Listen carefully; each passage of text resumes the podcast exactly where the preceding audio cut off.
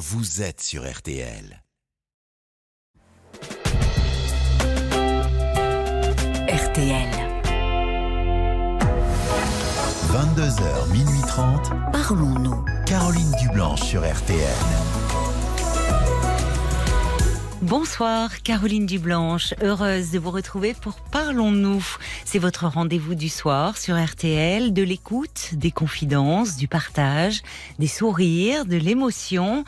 De 22h à minuit et demi, vous nous entraînez euh, dans vos questionnements euh, de vie et tous vos appels sont les bienvenus au 09 69 39 10 11.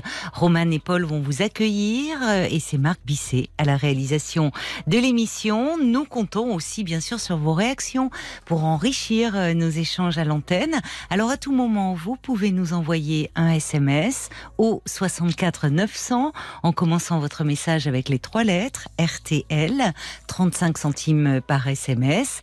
Paul est également à l'affût des commentaires que vous nous laissez euh, sur la page Facebook de l'émission RTL-Parlons-nous. 09 69 39 10 11. On attend plus que vous. Bonsoir Sophie. Bonsoir Caroline. Bonsoir et bienvenue. Merci, merci. Alors je suis un peu intimidée comme beaucoup d'auditeurs, je pense. Oui, mais ça va vite se Euh, dissiper. Vous allez Oui, voir. c'est ce que vous dites tout le temps. Bah, c'est vrai, Alors, ça se vérifie. Ouais, c'est vrai. Euh, donc je vous écoute depuis un petit moment. Donc je vous écoute pas depuis la France, parce que j'habite pas la France, j'habite l'Amérique du Nord. D'accord. Donc nous avons choisi de partir avec ma famille parce que mon mari vu une proposition euh, de poste ici euh, en Amérique du Nord. Oui. Et donc, je suis venue ici. Enfin, mon mari est d'abord parti une année, et après, moi, je l'ai euh, suivi un an après, hein, le temps de tout organiser en France. Et donc, ma fille est restée en France, et donc, nous avons un fils ici avec nous. D'accord. Donc, ils font tous les deux leurs études. Ça fait combien de temps euh, alors que euh, Moi, ça fait êtes là 4 ans, bientôt Quatre ans. 5, ans, et mon mari 6 ans. 5 ans, pratiquement, ans. et mon mari 6 ans. vous vous plaisez Voilà. Oui, Oui. Oui, oui, on se plaît énormément, ouais, énormément. Bon, c'est vrai que j'ai une fille euh, qui est de l'autre côté de l'Atlantique, donc forcément, euh, Oui. bon, voilà, donc au début, euh, on y allait, moi j'y allais plusieurs fois par an. Et puis, bon, vu de l'ambiance en France, je préfère qu'elle vienne. Pourquoi Donc, De quelle ambiance euh, parlez-vous Euh, bah, en fait, avec la famille. Ah voilà. d'accord. Oui. Donc j'ai- j'ai par... donc j'ai j'ai perdu ma maman euh, en 2013 euh, foudro- de manière euh, foudroyante hein, en six mois de temps. Oui. Et euh, donc on s'en était beaucoup occupés, euh, ma sœur et moi. Bon, mon frère un peu moins, il était occupé euh, avec ses activités professionnelles, etc. Bon, même si ma mère le réclamait beaucoup, mais on était quand même là et on était quand même une famille assez unie. oui. Bon, mon père un peu absent euh, là, mais bon, voilà, euh, enfin là avec nous, hein, toujours, euh, toujours pour nous aider, etc. Nous rendre service, mais quelqu'un d'assez introverti, aimante, euh, une femme qui était très famille, très aimante, etc. Et on avait des rapports avec elle très très proches. On était pratiquement tous voisins. Et puis, euh, je me suis rendu compte que, euh, au fil du temps, euh, bon, on me fait pas le reproche, mais je sens bien que ma famille m'en veut, en fait. Alors, je sais pas s'ils m'en veulent. Bon, j'ai des liens très proches avec ma sœur, enfin, j'avais, Oui. mais euh, je me rends compte que c'est pas aussi proche que je le pense. Hein. Euh, voilà, avec mon frère, je suis un peu moins proche, mais avec ma sœur, je l'étais, et surtout quand maman euh, est partie, Oui. parce que bah, il a bien fallu se rapprocher et se raccrocher. Et bon, c'est vrai qu'elle m'avait dit à l'époque, oui, tu t'en vas, on a déjà perdu maman, et maintenant toi tu pars, Ah c'est oui. comme si je perdais deux fois maman. Bon. Ah. Alors c'est vrai que je pouvais l'entendre, mais bon, moi il fallait quand même que je suive mon mari, Hmm. d'accord.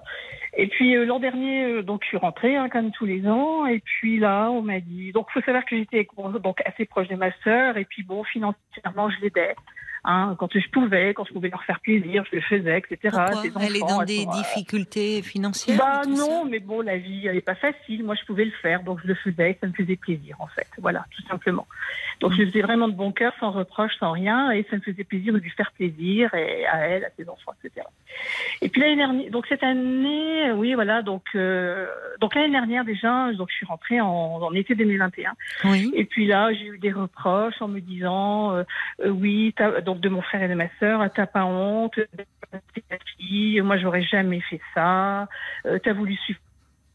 Ah, ça coupe à certains moments. des- D'accord. Donc il Ah, vous mince. reprochait d'avoir de- laissé votre fille. Bah, d'avoir laissé ma fille, euh, de, de me dire, euh, voilà, euh, moi pas laisser ça, de toute façon tu l'as fait, mais toi qui es très famille, je pense pas que tu l'as fait par choix, tu l'as fait parce que tu as suivi ton mari, etc. Bon, bref, j'ai pas compris, je leur ai dit qu'il faisait vraiment fausse route, que j'étais super heureuse là-bas, Mhm. bon, à part le fait que ma fille soit un peu loin, mais avec qui ça se passe très très bien. Elle ne hein, vous on- fait pas de reproches, votre fille? Non, aucun, Non. aucun. Aucun, parce qu'elle avait aussi le choix de venir, elle a préféré faire ses études en France. D'accord. choix qu'on a. euh, Elle est c'est un choix étudiante. donc. familial, hein. Oui, d'accord. Bien sûr, hein, c'est un choix familial. hein. Hmm. Donc, Donc, qui ne euh, regarde voilà. pas votre frère et votre sœur, euh, finalement, Bien sûr, parce que votre fille, euh, bon. Exactement. Oui, en plus, elle est, elle est contente, elle est épanouie, ça se passe super bien entre nous. euh, J'ai des, des enfants Bon. adorables et un mari adorable également. c'est ce qu'il fallait leur Et dire. puis, euh, oui, bah, c'est ce que je leur dis. Et puis, je dis, mais je comprends pas. euh, oui, tu sembles pas heureuse. Alors, comme ils savent que je suis très famille, ils se disent, euh, bah voilà. Donc, faut voir que j'appelais quand même très, très souvent ma sœur. D'accord Et puis, j'ai Mm. senti au fil du temps que je l'ennuyais. Et puis après, euh, cette année, je suis rentrée parce que j'ai eu une fête familiale, etc., d'une sœur de ma mère, et elle voulait absolument que je sois là. Donc elle m'a dit, écoute, je vais faire mon anniversaire, mais euh, je veux que tu choisisses la date parce que je veux que tu sois là, euh, toi et ton mari, etc., Oui. à cette fête. Bon, on a choisi gentil. la date, on est rentré, bien sûr. Mais c'était une sœur de ma mère. Hein. Mm. Et donc on est rentré, et puis euh, bon, on a fait la fête, etc. Et là, j'ai senti bon que c'était quand même tendu entre mon frère et ma sœur. Mais il faut savoir que juste avant, dans, la, dans le courant de l'année, ma sœur m'avait dit oui, elle me dit j'aimerais bien venir te voir, euh, mais bon, tu sais très bien que le billet d'avion coûte cher, etc. Mhm. Et donc mon mari, toujours pour me faire plaisir, il a dit écoute, t'embête pas, on va prendre les billets d'avion, on les fait les venir. Donc ma, Ah. ma sœur et sa famille sont venus, on a pris en charge les billets d'avion, Ah oui. on a pris en charge le voyage complètement. Donc on a euh, voyagé à travers les États-Unis, on leur a fait découvrir plein de choses, on a fait du mieux, ils sont quand même venus presque plus de 15 jours. Ah oui. D'accord, donc euh, voilà. Et puis bon, ça s'est super bien passé, etc. Et puis bon, quand euh, je suis, quand elle est repartie, bon, elle avait gros cœur de repartir. Et puis quand elle est partie, euh, bon, j'ai essayé de la contacter. Et puis un jour, pas moyen de la voir en ligne, tout ça. J'ai dit mais bon sang, tu es jamais dispo. Et là, elle m'a dit euh, mais j'ai pas deux heures à passer avec toi au téléphone. euh, voilà. Bon, faut savoir que mon père est devenu très très dépendant, donc c'est vrai qu'elle s'en occupe, mais on a mis en place un, un certain nombre d'aides, d'accord, où il a un staff médical assez important autour de lui. Hum. Et donc bon, c'est vrai qu'elle lui fait des courses, etc. Bon, si vraiment il y avait un besoin urgent, elle était là. Mais Elle vit à est pas côté. là à temps plein. Elle vit Oui. à côté, d'accord. Oui, mais elle est pas non, elle travaille, donc elle n'est pas non plus euh, là 24-24. hein. Hum. Et mais moi j'avais dit à ma sœur, écoute, il faut absolument mettre des aides en place. Il faut en mettre plus d'aides et que papa n'a pas les moyens, nous on le fera, d'accord, parce que ça va vous alléger. Vous l'avez aidé donc à faire ça. Bah, je l'ai aidé à mettre en place les, les Oui, aides, d'accord. Oui, c'est important. S'il faut en rajouter, voilà. S'il faut en rajouter, il n'y a pas de souci. Nous, on le fera. Mon mari avait dit, euh, mets les aides qu'il faut pour ton père s'il a besoin. Euh, financièrement, on, on s'en dérouillera. On, on le fera nous. D'accord? Et c'était aussi par, pour moi ma contribution. En fait, comme j'étais pas là tout le temps, bah, c'était aussi une façon pour moi de, de, de dire, bah voilà, j'aide aussi la famille. C'était quelque part aussi pour les aider et les alléger. D'accord? Mhm. Bon, pour l'instant, il n'y a pas eu encore besoin euh, qu'on mette la main à la poche, entre guillemets, pour mon père, parce que, bon, ça... Hein? Et puis, euh, donc, ils sont venus. Puis, quand elle est repartie, donc, elle m'a fait ce SMS. Donc, du coup, j'étais un peu en colère. Et puis, j'ai pu rappeler. Et puis, elle m'a rappelé un petit moment après. Elle m'a dit, oui, je te rappelle, parce que tu m'aurais jamais rappelé. Bah, j'ai dit non. J'ai dit, moi, les réflexions, c'est bon, j'en ai assez. Je vous entends plus là. Sophie. Sophie, il y a eu une grosse coupure. Euh, Il y a Ah. des grosses coupures euh, sur la Là, vous ligne. m'entendez? Euh, donc vous avez Vous dit, vous avez dit à un moment, oui là je vous entends à nouveau, que vous en aviez, pardon, assez des réflexions. Oui, j'en avais marre et puis bon voilà et puis ça s'est repassé etc.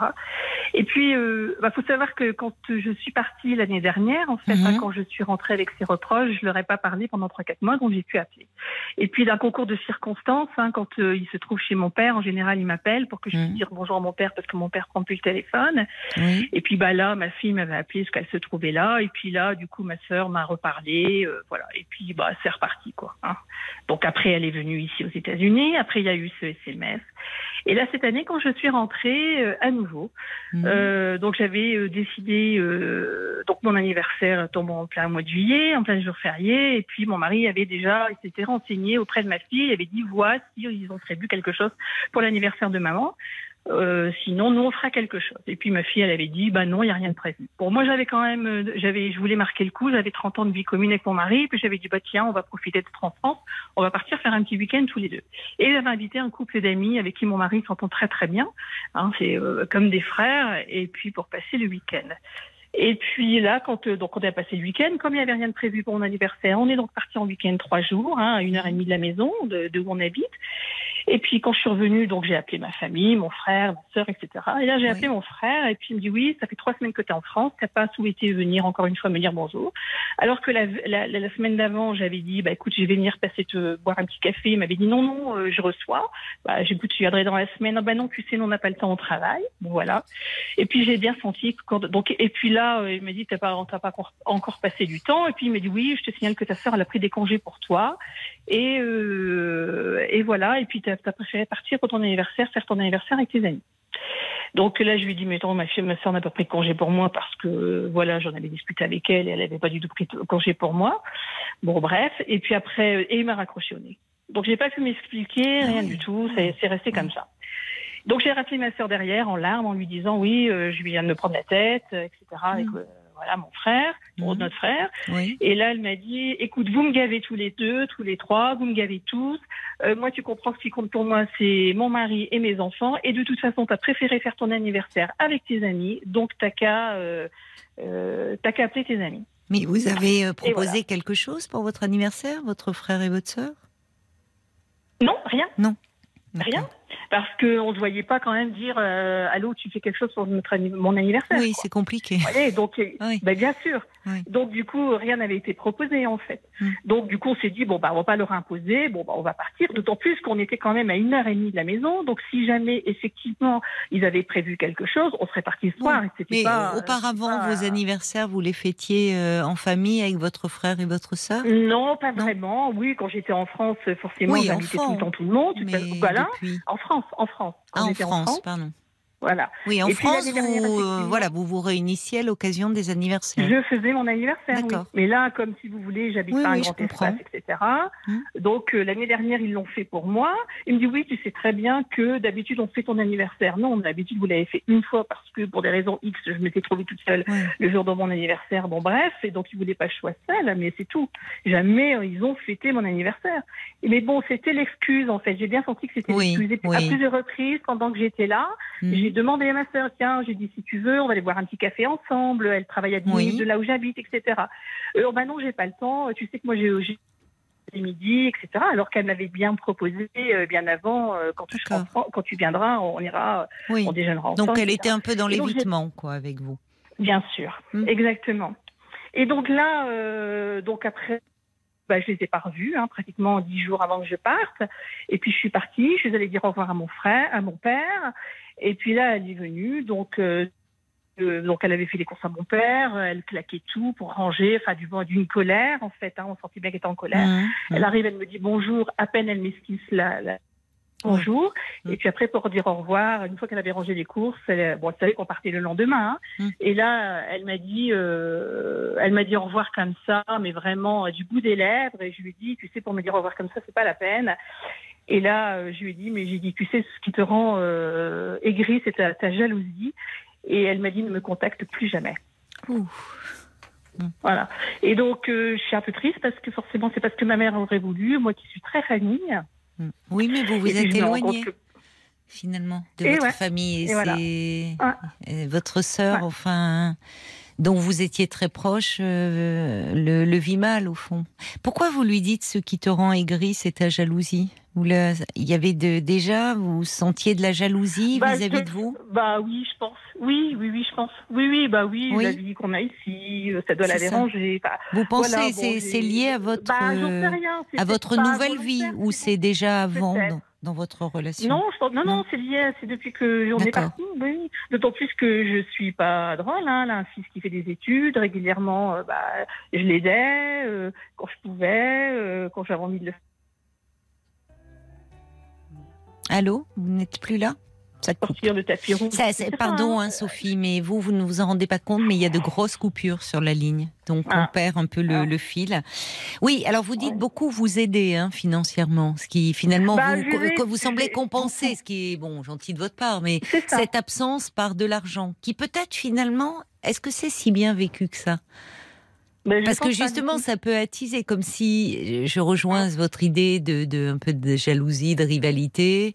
Bon, Sophie, elle a une vie euh, agréable, elle n'a pas de problème. D'ailleurs, elle est bon. Vous vous montrez très généreuse, mais finalement, euh, ça les ramène. Je, je- je ne sais pas. Il y a un- Oui, je vous entends plus ça, je vous entends là. Vous m'entendez? Oui, oui, c'est compliqué Ouais. parce qu'il y a de grosses coupures sur, euh, Ouais, sur bah la ouais, ligne. Comment vous le vivez, vous, cet éloignement, bah, euh, y Bah, compris quand par rapport à votre père? Bah, euh, quand je suis partie, oh, alors du coup là, du fait que c'était eux qui me donnaient des nouvelles et qui m'appelaient, bah du coup on m'appelle plus. Bon, Hmm. ma fille quand elle Bah, y va, elle m'appelle. Il faut coup, dire que la de dernière phrase, vous vous êtes euh, quitté sur quelque chose d'un peu aigre. Bien sûr. Bon. Bien sûr. Bien sûr. Bien sûr.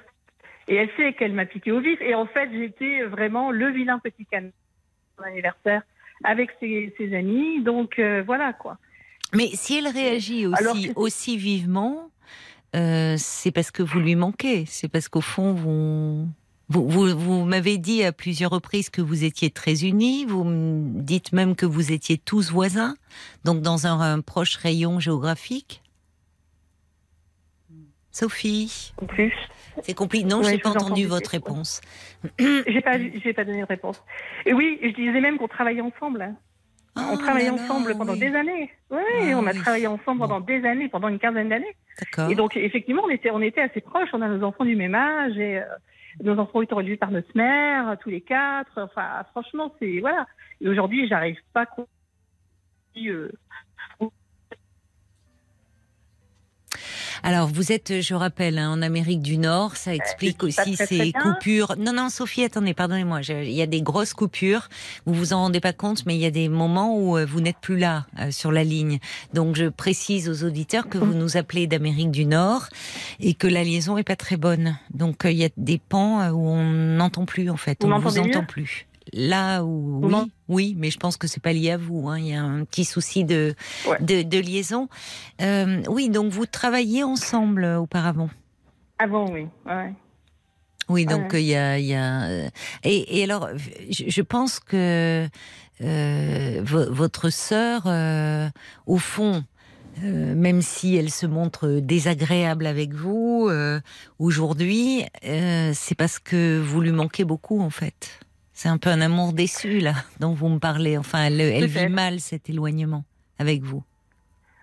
Peut-être. Et puis quand je que je en France, bon, bah, elle s'attend que je passe tous les jours chez mon père. Quoi. Oui, mais Que elle vous le fait un peu des- payer, puisque vous, vous avez essayé de dire prenons un café ensemble, et au fond, euh, elle n'a pas le temps. Vous voyez, c'est bien qu'elle elle, vous en veut, oui. Oui, elle m'en veut. Et vous, vous- Et je sais qu'elle m'en veut parce que récemment, elle a dit à quelqu'un, une, une- dans la famille, quelqu'un qui, qui, qui, qui, qui habite pas très proche de ses parents, euh, Mhm. voilà, du côté de son mari. oui. Et elle a dit, bah, tu vois, euh, cette personne-là, bon, je vais pas citer, euh, quand elle vient, elle est à son père, chez ses parents. Elle est, pardon, Et j'ai donc, pas. en fait, à Elle est. plein temps chez ses parents. Elle Oui. s'occupe beaucoup de ses parents. Donc, quand elle, elle quand je viens, elle s'attend à ce que je sois non-stop chez moi. Bon, déjà, ce qui n'est pas faisable parce qu'on n'habite pas tout proche, hein, mais non, moi j'ai déménagé. Oui, mais c'est un peu France, lourd. C'est-à-dire que, pardon de vous interrompre, mais c'est vrai que du coup, euh, même si vous avez aidé, euh, et, et c'est déjà important, hein, à mettre en place, comme vous dites, tout un staff autour de, de votre père, bon, c'est elle qui est là géographiquement et qui euh, Oui. porte seule cette responsabilité-là. Donc euh, effectivement, je pense qu'il y a, il y a aussi de ça, vous avez raison, qui, qui pèse dans votre Ah oui, relation. je pense.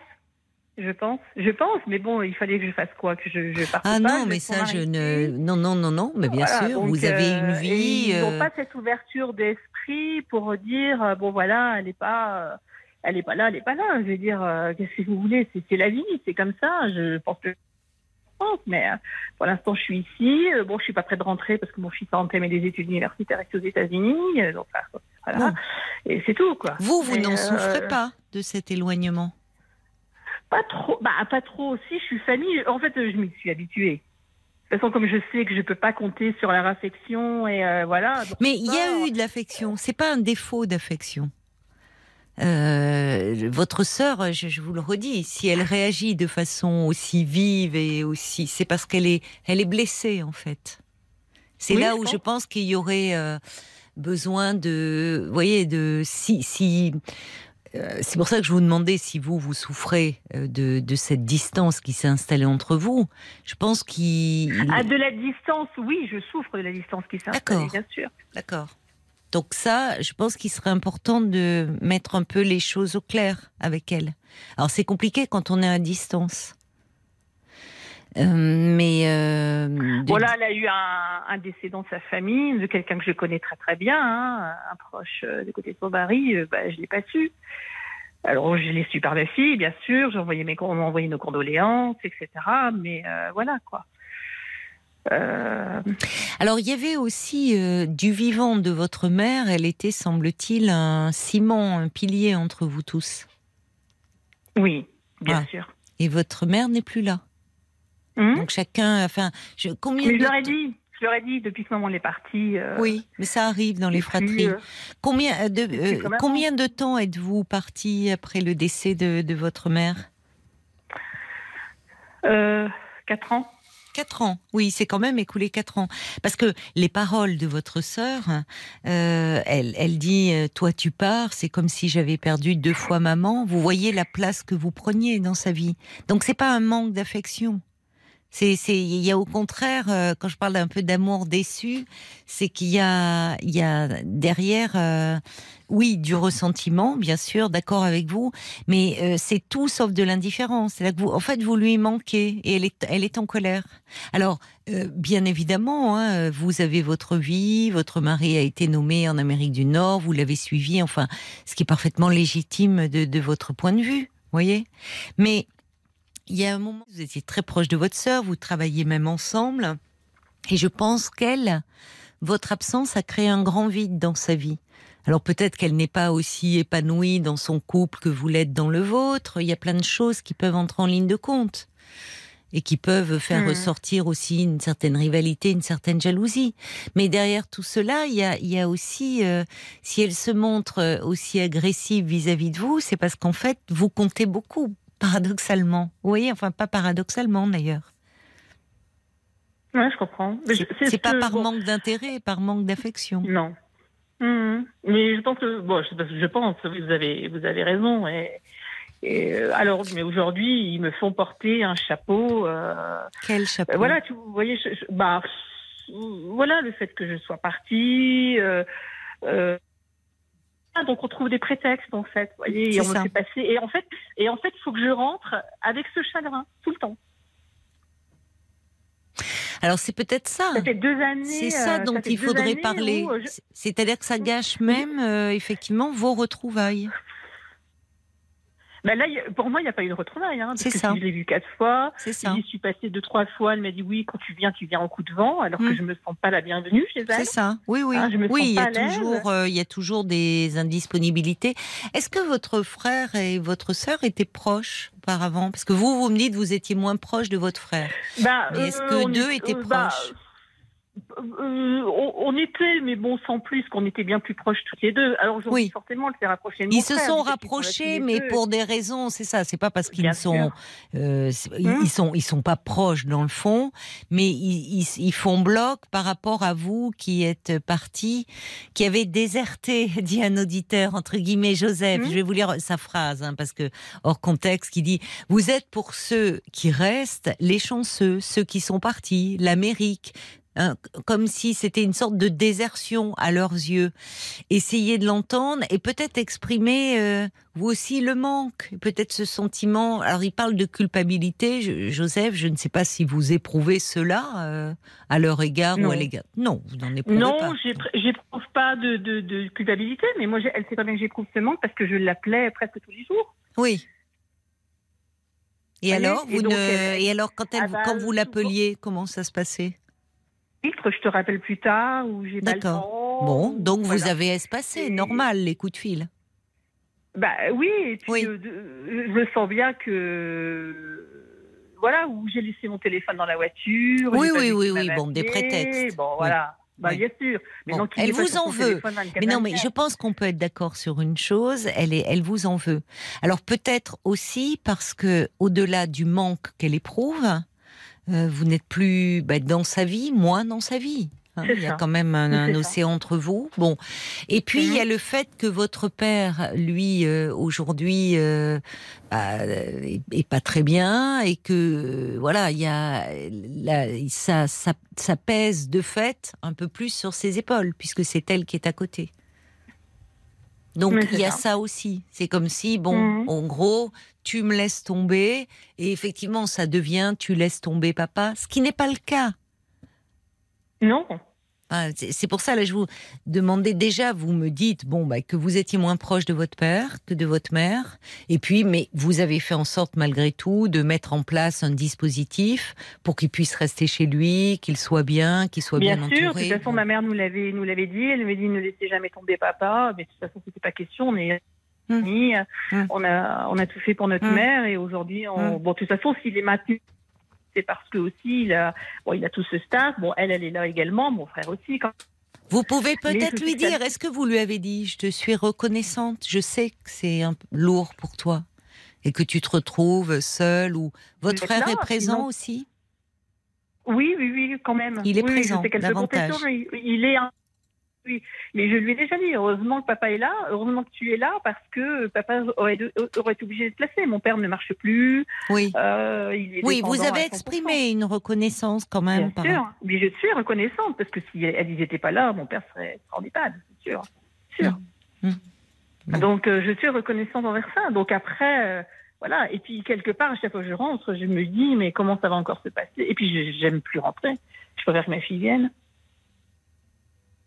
Mais juste, je- vous qui étiez une famille très unie, tous voisins, me dites-vous, qu'est-ce que vous avez ressenti quand votre mari a appris qu'il euh, devait déménager, partir, enfin déménager, pardon, être, euh, qu'il partait pour le travail en Amérique du Nord?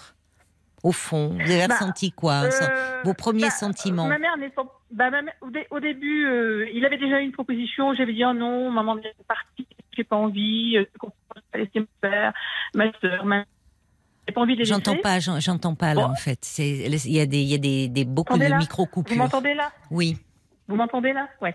Je disais euh, quand euh, mon, mon mari avait déjà eu une proposition.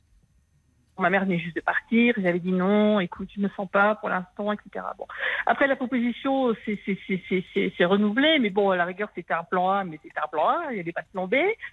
Et puis bon, mon mari qui a un profil international et puis qui aime ça, etc. Bon, j'avais dit écoute, il n'y a pas de raison. Je vois pas pourquoi je te mettrais des bâtons dans les roues dans la carrière. Bon, après ma mère était partie. Euh, bon, voilà. Quoi. Je me dis, après, il faut penser, euh, penser à soi. On a fait les plus, les moins. On a beaucoup réfléchi. euh, et puis, on s'est dit, bon, allez, on y va. De toute façon, euh, voilà. C'était un peu... Je suis partie... euh, bon, je regrette pas, absolument pas. Hein, mais euh, comment c'était... Bah, on autre chose. Quoi. Voilà, c'est un nouveau projet de vie. Et puis, voilà. Après... c'est vrai que notre pilier était parti, donc bon. C'est ça. Après, Et votre sœur, alors, parce que Ah, vous me dites que vous travaillez, vous travaillez ensemble. Votre sœur euh, continue l'activité euh, que vous aviez. Non, non, on a, elle a été licenciée euh, pratiquement quelques mois avant moi. Moi, j'ai été licenciée, j'avais demandé mon licenciement parce que je devais partir et elle, elle avait Oui, été pas la même chose. De toute façon, 3-4 mois. Oui, donc mois vous, c'était Oui, volontaire, aussi- mais il y a aussi Ouais. ça. Oui, vous voyez, ça compte ça aussi dans sa vie à elle. Mais euh, vous savez, elle, elle a très très mal vécu son licenciement. Hein. Et je lui dit bah, je m'en doute. Bien sûr. Ben, je m'en doute. Et je lui avais dit à On vit plusieurs rarement bien, hein. Fais une thérapie, euh, euh, Oui, c'est etc. pas- Et, Oui. mais bon. euh, Non, mais voilà. bon, il y a, y a- écoutez, je, je pense que, et je, et je pense, je reviens à cette question de l'argent parce que vous l'avez vous l'avez pas mal évoqué, que bon, vous vous montrez très généreux, vous les avez invités, payez les billets d'avion, puis attention aussi avec ça. Parce que finalement, Oui, je- cette générosité, elle peut être aussi mal perçue. C'est, c'est, Mais je pense. vous voyez, il y a le côté, c'est bon, bah voilà, hein, elle, euh, la vie est belle, euh, elle est là-bas. euh, je dis pas que c'est c'est le cas, ça n'enlève rien à cette dimension généreuse de votre part, mais c'est un peu, bon, voilà, elle nous en met un peu plein la vue et que son, son mari, sa vie euh, en Amérique du Nord, euh, l'argent, l'argent manque pas. Bon, alors c'est- même si C'est pas, pas, du tout euh, ma je sais bien, de penser. je, ni- ouais. je vous dis, je Mm. caricature parce qu'il peut jouer Ouais. dans le ressentiment aussi. Votre sœur, elle, elle, s'est retrouvée. raison. ouais. Elle s'est retrouvée sur. Vous, vous êtes comme vous dites. Ah, c'est un nouveau départ. Après un gros chagrin, après la perte de votre mère, finalement, pour vous, ça pouvait être, ouf, un nouvel horizon. Justement, ailleurs, euh, votre maman n'étant plus là, euh, être dans de nouveaux projets, une découverte, là où pour votre frère et pour votre sœur, mais c'est leur vie, c'est la vie, vous avez raison, c'est comme ça. Mais eux sont restés là où ils étaient, avec bah, l'absence de votre maman. Votre sœur, bah, elle se retrouve, elle a plus de boulot. Vous voyez, donc forcément, les, les perspectives sont très différentes. Et ça entre en ligne de compte, malheureusement, dans le, votre relation aujourd'hui. Ce qui ne veut pas Mhm. dire qu'elle Bon, pourra elle a pas... retrouvé du travail hein, depuis. Bon, Elle tant mieux, retravaille. hein. tant mieux, tant mieux. Oui, tant mieux, bien sûr. Mais si vous voulez, euh, je, je pense que ça joue dans, dans, dans cette distance, mais qui, à mon avis, il y a, euh, le, les bases étaient bonnes de votre relation, particulièrement avec votre sœur. Et je vous le redis, il y a, quelque chose de qui est très à vif chez elle, et peut-être qu'elle contrôle même pas trop. Vous voyez, si vous vous auriez une relation plus distante, bon, bah vous seriez parti, euh, ça ne changeait pas grand-chose à sa vie. Ça montre à quel point le fait que vous ne soyez plus là, ça, ça, ça crée un grand vide. Et en plus, elle vous le dit d'ailleurs. Euh, c'est comme si j'avais perdu deux fois maman, comme si c'était un deuil pour elle. Alors peut-être il y a quelque chose de, de euh, je ne sais pas d'ailleurs si vous ce que vous représentiez pour elle. Vous êtes l'aîné, vous? Oui. Je Oui. suis pas l'aînée de la fratrie, mais je suis l'aînée. euh, je suis plus vieille qu'elle, Oui. un peu. Mais comme si, je ne sais pas. Enfin, vous voyez, on ne sait pas ce qu'on représente symboliquement aussi pour les autres. Oui, comme une forme de protection, comme quelque Ouais, chose. Ouais, comme si elle peut-être. s'était sentie lâchée. Alors évidemment, euh, bien évidemment que vous avez le droit, euh, Sophie, de construire votre vie et vous n'alliez pas, euh, euh, votre mari partant en Amérique du Nord, euh, dire bon ben moi je reste là. Enfin voilà, vous avez et, et vous avez chacun votre vie de couple, vos enfants. Mais ça n'empêche que il y a du chagrin certainement derrière tout ça et que donc je pense que c'est pas comme s'il y avait une jalousie féroce, une rivalité qui existait depuis des années et, et finalement pas beaucoup de, de solidarité entre vous, de, de, de chaleur, enfin de, de, de rapport fraternel finalement. Euh, c'est, c'est au contraire euh, une, une grosse déception pour votre sœur, presque une blessure que vous lui infligiez, voyez? Et donc je pense qu'à travers, alors peut-être, je ne sais pas, euh, la distance, c'est compliqué de communiquer quand on est si loin. On le voit d'ailleurs ce soir avec rien qu'au téléphone, avec les coupures qu'il y a. Enfin, vous voyez, ça, non, ça on- n'arrange on rien. téléphone par, euh, par FaceTime et ça se passe très très bien. Oui, mais Mm. peut-être que bon, c'est au-delà des moyens de communication. Je veux dire, quand on veut se parler, euh, peut-être, je sais pas, à travers une lettre, à travers. Bah, euh, forcément, déjà il y a le décalage horaire, donc forcément quand moi j'appelle, bah, forcément on rentre du boulot, machin, machin. C'est- On n'a pas du tout la même vie, on est carrément décalé. hein. Donc voilà, donc euh, moi je suis dispo, elle elle l'est moins parce qu'elle rentre du travail, parce que il y a tout ce qu'il y a à faire quand on rentre du travail, les enfants, les filles, et là. Donc forcément, bah, il y a moins de disponibilité. Et puis quand j'appelle même très tard. vous euh, travaillez vous là-bas? Aujourd'hui, oui, maintenant oui. Vous avez retrouvé du travail. Donc forcément aujourd'hui j'aurai moins le temps parce que là-bas c'est la nuit, aujourd'hui c'est la journée. Non, non, mais Euh, c'est pas enfin, une question de temps. Je veux dire, justement, si on veut, voyez, puisque vous me dites que cette relation, euh, euh, vous, au fond, cet éloignement vous fait souffrir, euh, peut-être que vous, Bah, pourriez leur écrire, euh, lui écrire. c'est Pas cet éloignement euh, géographique. Hein. Mais j'ai bien compris la distance qui s'est installée entre vous et votre sœur. Oui, Donc peut-être que là, c'est pas par FaceTime, c'est pas, c'est, c'est plutôt en, en couchant sur le papier, peut-être un peu ce que vous Mhm. ressentez et dire que ce que vous me dites là, qu'au fond ça vous, euh, ça vous, ça vous rend malheureuse cette distance qui s'est installée entre vous et que euh, vous aussi, ça n'a pas été simple de prendre cette décision là, que bah, ça vous a coûté aussi, que évidemment, euh, euh, mais, mais la vie est aussi comme ça et qu'elle elle reste toujours très chère à votre cœur, qu'elle compte beaucoup et que là aussi peut-être le réécrire, dire que vous lui êtes très reconnaissante euh, de d'être là pour votre père. Vous savez que c'est un peu lourd de porter ça euh, à eux deux. Voyez, quelque chose pour apaiser un peu peut-être. oui. Je vais faire. Pardon? Je vais, je vais. J'ai déjà pensé, hein, je savais, je, je, savais personnellement que vous alliez me dire ça. Ah non, non, bah, bah, bon, bah, pourquoi bah, Parce que je, je, vous écoute régulièrement et je me disais que. Et j'avais déjà pensé de, de décrire et puis après je non, me mais attendez, moi je vous suis. Moi je, je, veux dire, si vous me diriez, bon, euh, d'ailleurs vous m'appelez pour parler de cette relation, de cet éloignement, vous me diriez que vous êtes euh, loin et que finalement, euh, euh bah, voilà, c'est comme ça, vous faites votre vie et que ça, ça vous pèse pas. Euh, je vous dirais pas ça. Vous voyez, je m'adapte. Je dis pas à tout prix qu'il faut à tout prix euh, maintenir des liens familiaux quand ils n'ont pas existé parfois. Hein. Hmm. Vous voyez, c'est ah, loin de moi cette idée. Hein. Bien sûr. Ah non, non, mais je dis pas ça, mais je, comprends. Bon, vous voyez, mon mari m'a dit euh, n'attends pas ce que tu n'auras jamais. Oui, mais je trouve qu'il est. Non, il n'est pas dans le vrai, là, votre mari, en vous disant ça. Et il ne vous aide pas, je trouve en vous disant Et vous, cela. Vous n'êtes pas. Oui, oui, mais il y voit parce que bon, elle, elle est quand même moins famille que moi. Hein. Elle est beaucoup moins famille que moi. C'est ma mère qui maintient beaucoup les liens. Bon, moi, je, moi, je le suis beaucoup. Hein. À la rigueur, je le suis plus qu'elle. Elle est moins, elle est moins famille. Elle a toujours été. Alors peut-être, peut-être moins famille, mais moi, dans ce que vous me dites, hein, je ne connais pas votre sœur, mais dans ce que vous me dites, dans les mots qu'elle a eus vis-à-vis de vous, dans l'attitude qu'elle a, même si c'est vrai que c'est très pénible à vivre pour vous aujourd'hui et, que vous, enfin, ça montre à quel point vous comptez pour elle et à quel point vous lui mmh. manquez. Elle l'exprime pas de la meilleure des façons, on est d'accord mais ça montre que vous lui manquez beaucoup et que ça a laissé un grand vide dans sa vie. Pourquoi Peut-être que justement dans sa vie, elle n'est pas aussi heureuse euh, euh, qu'il n'y paraît. Enfin, vous voyez, il y a peut-être des choses comme ça dont vous n'êtes absolument pas responsable. Mais quand votre mari vous dit n'attends pas ce que euh, ce, ce, que tu n'auras jamais, ça a l'air de dire au fond comme s'il n'y avait jamais eu de relation affective entre vous. Et dans ce cas-là, je serais la première à vous dire bah écoutez, voilà, vous avez votre vie, vous n'étiez déjà pas proche avant, bah maintenant vous êtes loin. voilà, c'est mais c'est pas le cas. On était proches et on s'est eh ben oui, ben, si je vous écoute, si, vous n'arrêtez pas de me le dire. Donc mmh. c'est pas comme si vous n'aviez jamais été proche et comme si vous n'aviez pas eu de relation affective. Oui, bien sûr. Mmh. On va se tourner euh, du côté de, la page euh, Facebook parce que ce sujet des, des, fratries qui se distendent, voire parfois qui se divisent après la mort d'un parent, c'est malheureusement quelqu'un que quelque chose que l'on entend souvent, Paul. Alors l'amour, le lien, justement, le valet de cœur euh, dit l'éloignement et une vie épanouie sans votre famille ne fait finalement qu'accentuer le manque et la douleur de votre absence.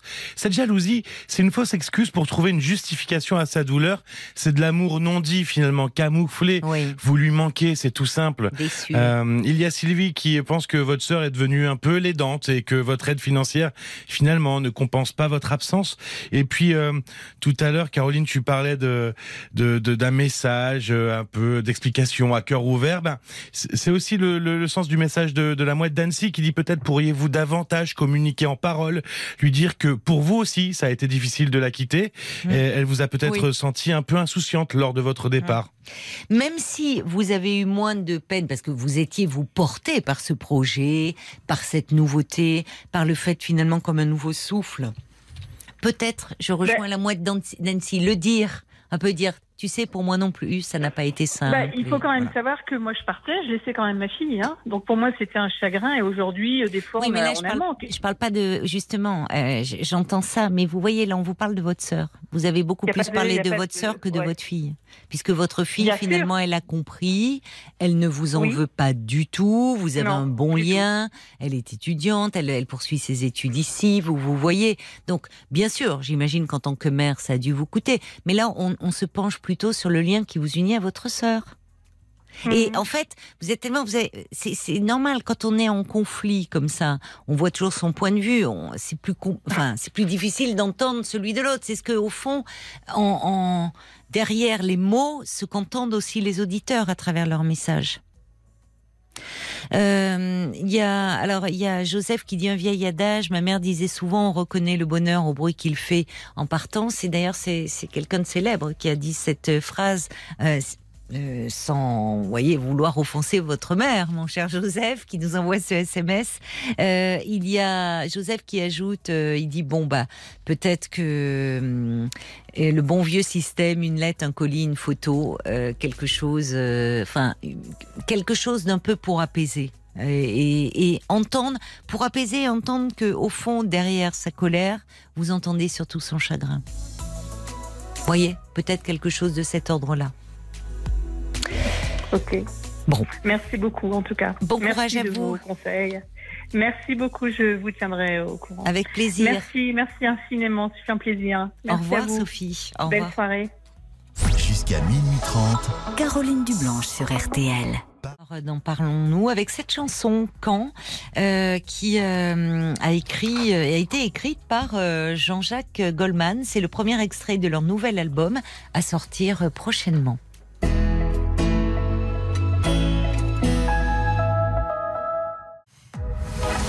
22h, minuit 30. Parlons-nous. Caroline Dublanche sur RTL.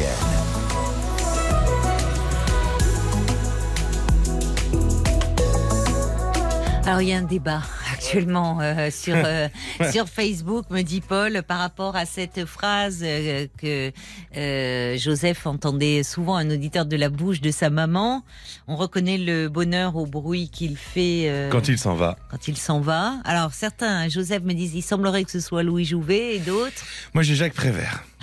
Bon, ben alors voilà, peut-être que d'ici minuit et demi, on aura la réponse. Alors, visiblement, ils se seraient tous les deux croisés sur le tournage d'un film. Ah. Donc peut-être que... Bon, Ah, voilà. D'accord. En tout cas, c'est une très jolie phrase. Ouais, vraiment. Allez, on va euh, maintenant euh, accueillir, accueillir Virginia. Bonsoir Virginia. Bonsoir Caroline. Bonsoir, ravie de vous accueillir. Merci, merci. Je suis un peu stressée de vous parler, mais ça va passer. Mais oui, mais oui. Voilà, il faut vite euh, qu'on se lance dans la discussion et vous allez oublier votre truc. Mhm. Très Bah, bien. enfin, vous voulez un peu me parler de ça en plus, de troubles anxieux, Oui. je crois. hein, donc, Oui, euh, c'est ça. bon. J'ai un trouble anxieux qui court depuis une vingtaine d'années, D'accord, ça j'ai à quel âge? Vous êtes jeune Au- autour de mes 20 ans. Autour de vos 20 ans. Voilà, et donc j'ai essayé pas mal de thérapies. Oui. Et là, je suis un petit peu usée parce que je, je tourne un petit peu en rond. Et voilà, j'aurais accepté quelques conseils euh, volontiers. Oui. Alors, vous me dites donc euh, plusieurs thérapies, c'est-à-dire qu'avez-vous fait? Alors, euh, j'ai essayé l'hypnose, qui Mhm. a pas mal marché pendant deux ans, on dirait, on- ouais, à peu près. J'ai essayé le MDR Hmm et j'ai fait deux thérapies plus longues. euh, En face à face, par la parole, vous voulez dire Oui, peu par la parole. Oui, c'est ça. Oui. Deux fois quatre ans. euh, Oui. Et alors, que qu'avez-vous Parce que quand vous dites vous tournez en rond, c'est-à-dire euh, qu'est-ce qui se Ben, passe? Vos- Les troubles sont toujours là? Vous êtes euh, Oui, ça m'handicape un petit peu. J'ai une qualité de vie qui est amoindrie. euh, j'ai du mal à me concentrer. Mais oui. Je, je me limite au niveau de mes sorties.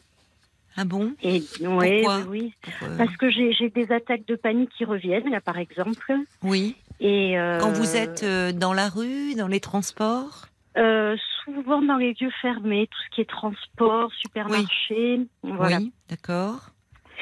Et, euh, et puis après, c'est une qualité de vie. Je n'arrive plus à lire parce que je n'arrive pas à me concentrer. euh, Oui. c'est très difficile d'aller au cinéma regarder un film euh, parce que c'est trop long, vous voyez. Hmm. Donc je dois, euh, je dois trier un petit peu ma vie sociale. Oui, et, mais oui, je- oui, mhm. ça, ça impacte fortement votre vie sociale. mhm, tout à fait. Et alors, ça revient là Vous avez le sentiment, puisque vous vous comment vous vous connaissez quand même, c'est là que vous avez l'impression qu'à nouveau vous êtes dans une phase un peu ascendante là? Tout à fait, tout à fait. J'ai l'impression que c'est assez cyclique et euh, alors et dès qu'un stress survient ou un gros Oui. changement ou même un Oui. petit changement, hein, euh, j'ai l'impression que ça repart, euh, ça repart en fait. Mm, mm. Voilà. Et que vous ont apporté euh, finalement? Qu'est-ce que vous cherchiez à travers vos, vos thérapies? J'imagine déjà être soulagé de un peu de, de cette anxiété euh, envahissante. Oui, c'est ça, une détente corporelle, parce que en fait, je suis tendue en permanence. Oui. je sais que c'est un petit peu étrange de dire ça. Ah non, oh non, Mais, non, c'est pas étrange. Non, non, non. Vous êtes Ouais, sous ouais, tension. euh. Exactement, en permanence. Et c'est épuisant. C'est le euh, propre de l'anxieux, hein, c'est-à-dire qu'il Mm. anticipe toujours. Euh, ça. il anticipe euh, le euh, l'événement dramatique qui pourrait arriver ou la complication. Donc, évidemment, anticiper, ça veut dire avoir toujours euh, l'esprit encombré et euh, finalement se préparer. Au fond, on est donc le corps aussi est tendu, prêt à réagir. euh, Tout à fait. euh, donc ça, il y a- ça crée aussi une fatigue. Mm, mm. Et, fait, cette difficulté, enfin, qui se traduit, cette difficulté de à vous concentrer, par exemple, parce que votre tête est absorbée, vous avez des pensées, euh, Oui, c'est ça. vous avez ça, votre esprit je- toujours, euh, toujours, euh, vous avez un, un petit manège infernal, quoi, dans la tête. Exactement, un, petit hamster qui, euh, marche en permanence. Oui, oui. Ouais. Et Vous dites que l'hypnose, l'hypnose, vous avez fait du bien? Oui, j'avais fait de l'hypnose avec un psychiatre euh, et ça m'avait fait, euh, ça avait duré six mois. Donc et, euh, et après pendant deux ans, ça m'avait fait, euh, ça m'avait fait du bien, oui. D'accord. J'avais l'impression de d'être plus relaxée et Oui. euh, d'avoir trouvé un équilibre en fait Bon. et de gérer un peu mieux le stress, etc. Bon, très bien. Voilà. Et ensuite, alors euh, par la suite, j'ai essayé de le revoir et ce monsieur est parti à la retraite. Ah. Donc, euh, donc voilà, je suis partie sur, sur autre chose. euh, Oui, c'est-à-dire qu'il était à la retraite quand vous avez essayé de le consulter? Exactement. Quand Ah j'ai oui. essayé de le recontacter, parce que je me suis dit, bon, bah écoutez, ça avait marché, pourquoi pas euh, faire Mais oui, mais je comprends très bien. Oui, ça vous avait apaisé, ça vous avait fait du bien. Exactement. C'était quel, euh, quel type d'hypnose, vous savez Alors, je ne sais pas. Il pas. parlait de. Si peut-être que si vous me citez des noms, je. Hypnose pourrais- euh, ericksonienne ou Euh, il parlait d'hypnose premier degré. Je ne sais pas si. Ouais. Bah, cela dit, vous pourriez, si, si vous aviez, c'est toujours pareil. Hein, il y a des personnes euh, qui vont être réceptives, à Mhm. d'autres moins, d'autres pas du tout. Si euh, vous aviez eu vraiment des bénéfices, puisque vous me dites pendant deux ans, vous vous sentiez beaucoup plus détendu, beaucoup plus apaisé, vous Mhm. pourriez euh, retrouver euh, quelqu'un, même si ce monsieur-là, ce psychiatre est à la retraite, euh, vous pourriez. Après, c'est vrai qu'il y a une, il faut aussi. il y, a, il y a- il y a la méthode, mais il y a aussi la relation avec le thérapeute qui est importante, hein, une relation de, Mhm. de- de confiance qui fait aussi partie du dispositif thérapeutique. Mais Mhm. vous pourriez réessayer, puisque semble-t-il sur vous ça idée, marchait oui. bien. Voyez Oui, ça marchait, en effet, oui, oui. Enfin, et ne pas laisser au fond, euh, justement, puisque vous êtes à même de repérer les premiers signes Mhm. et qui, deviennent un peu envahissants et qui vous limitent, c'est le mot dans votre vie. Tout à fait. Ne pas les laisser gagner du terrain. Parce que Mhm. ça peut tourner, vous parlez d'attaque de panique. hein. C'est-à-dire que, vous voyez, là, on est à un seuil où on est dans l'angoisse, là. Il y a Oui, quelque chose oui, oui. qui tourne à la... Vous avez fait des attaques de panique euh, dans les transports? Oui, ah non, c'était ce week-end, donc euh, j'étais au supermarché, j'ai dû Oui. en partir rapidement parce que c'était plus possible. Oui. J'ai la tête qui tourne, j'ai le cœur Oui. qui s'emballe. Oui, c'est très pénible. Ouais. Et vous, vous, ne, vous avez pu rentrer chez vous? Oui, alors je me suis calmée, c'était un petit peu loin de mon domicile. Euh, j'avais de la route à faire, il fallait que je conduise. Oh là là, euh, Oui, c'est ça pas a été bien un petit ça. peu dur, ouais, ouais. Mais tant bien que mal. voilà, oui, c'est même dangereux. mais- Enfin, Ouais, ouais, ouais. oui, de, de prendre le volant euh, dans cet état-là. Mm, Dans votre mm, voiture, ça n'est pas non, parce qu'une fois que la crise est là, c'est difficile de l'arrêter. C'est ça, tout à Et c'est là où, je ne sais pas, on ne vous avait pas prescrit un anxiolytique, même euh, légère, de, à, à des doses très légères, mais. Alors j'ai des anxiolytiques, j'ai même euh, j'ai un suivi avec une psychiatre actuellement parce que ça avait pris des, des proportions Oui. euh, énormes. À des certaines périodes de ma vie, je ne pouvais plus sortir de chez moi. Oui, ça tournait un euh, peu presque à une phobie sociale, enfin. Oui, tout à fait. tout à fait. D'accord, d'accord. Et donc là actuellement, je suis suivie par une psychiatre et j'ai aussi un traitement antidépresseur D'accord. et j'en suis à une troisième molécule, à un test, euh, voilà, parce qu'on teste. euh, Avec elle, oui, quelque chose avec où, elle. pour voir comment vous réagissez. euh, Exactement. Bon, donc ça c'est bien déjà d'avoir ce suivi parce que par exemple quand vous ce week-end là, quand vous avez eu cette attaque de panique là dans le supermarché, vous Mm. n'aviez pas votre anxiolytique sur vous? Je l'avais, mais si vous voulez, une fois que la crise est en route, euh, Oui, c'est dur de l'enrayer. Je suis d'accord avec vous. Alors il faut que je oui. prenne juste avant, pardon, excusez-moi, je vous coupe. Il faut, il faut que j'arrive à, à- à prendre conscience qu'elle arrive juste avant, si vous voulez, et euh, pour, pour l'enrayer. C'est-à-dire que ça, il faudra voir avec votre psychiatre. Mais Mm. euh, puisque vous êtes dans un moment à nouveau un peu de fragilité, puis avoir des Mhm. éléments dans votre vie euh, qui euh, vous, vous déstabilisent un peu, vous stressent, peut-être que euh, ça serait, enfin, vous verrez avec elle, mais je ne sais pas ce qu'elle, comment elle vous l'a prescrit, de le prendre un peu de façon plus régulière en ce moment, Mhm, pour justement anticiper la mhm. crise. D'accord. Je ne sais pas, elle vous l'a pas Oui, prescrit elle m'a, elle comme dit, ça. euh, oui, si, si, elle m'a dit de, de répéter les doses si c'était euh, nécessaire. Vous euh, voyez. Parce que c'est vrai que lorsque euh, la crise d'angoisse, l'attaque de panique est là, euh, Mhm. c'est beaucoup plus difficile à enrayer. On y Ouais. arrive, hein. c'est-à-dire que dans ces cas-là, euh, il est toujours possible de euh, doubler les doses. Alors, euh, je dis ça avec, euh, on va dire comme avec l'alcool, avec modération. Hein. Il s'agit pas Mhm. de, oui, de- oui, bien de- entendu, bien Vous entendu. voyez, parce que c'est bon, voilà, ça reste des anxiolytiques, on peut pas faire n'importe quoi avec elles.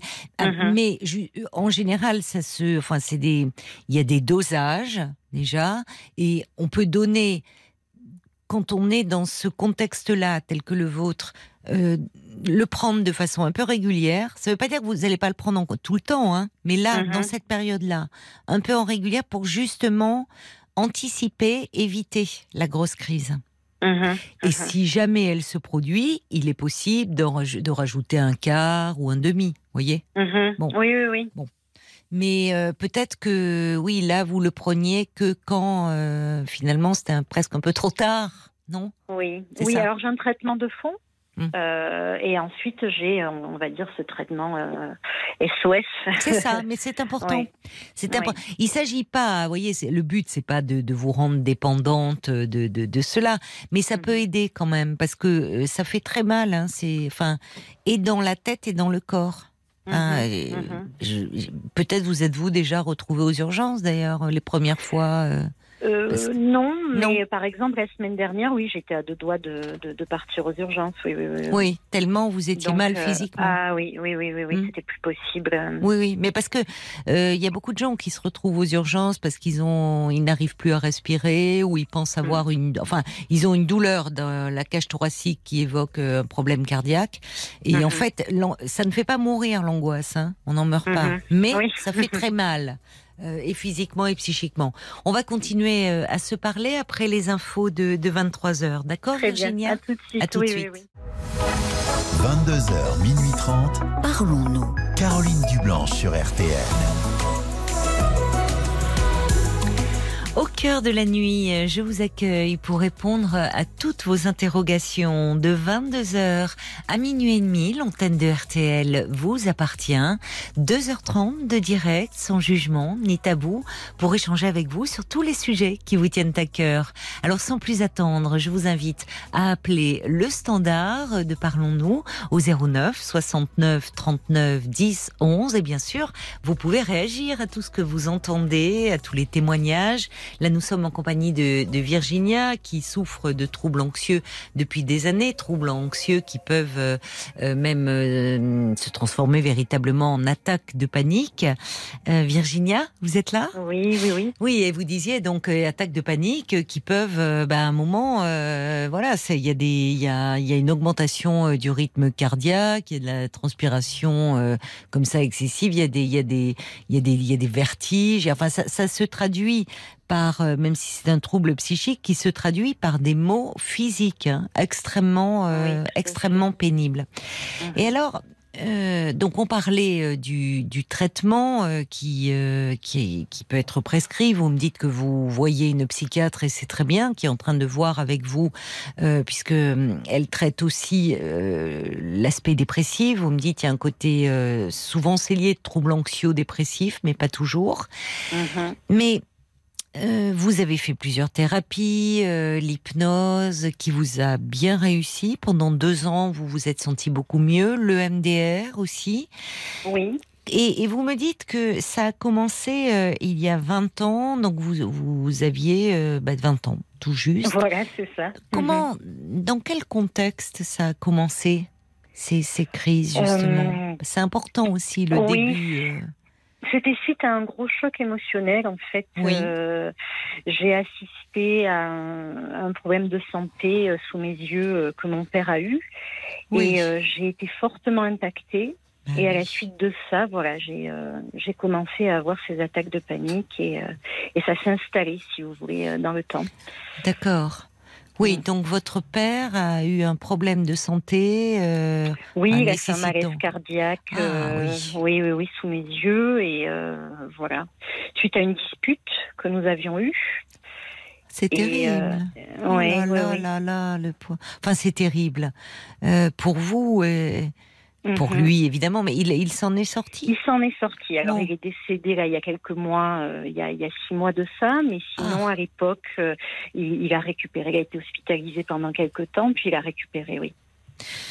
Mais c'est suite. Alors vous, vous dites que c'est il y a quelque chose qui dans la discussion euh, que vous avez eue euh, l'a bouleversé. euh, Oui, alors les médecins nous ont dit que ça faisait un petit moment que ça pouvait. hein. Ben oui. En fait, c'était un grand Forcément. diabétique et voilà. Oui, forcément. Mais Mhm. c'est intéressant parce que des années plus tard, vous m'en parlez encore en disant, enfin, en, en- avec un lien de causalité. Vous dites, euh, Mhm. c'est suite à une dispute que j'ai eue avec, que nous avons eue ensemble. Il y a Et quand oui, même un oui, poids de culpabilité là aussi. Oui, oui, oui, pendant longtemps. Oui, Oui. oui, oui. oui. Oui. Mm.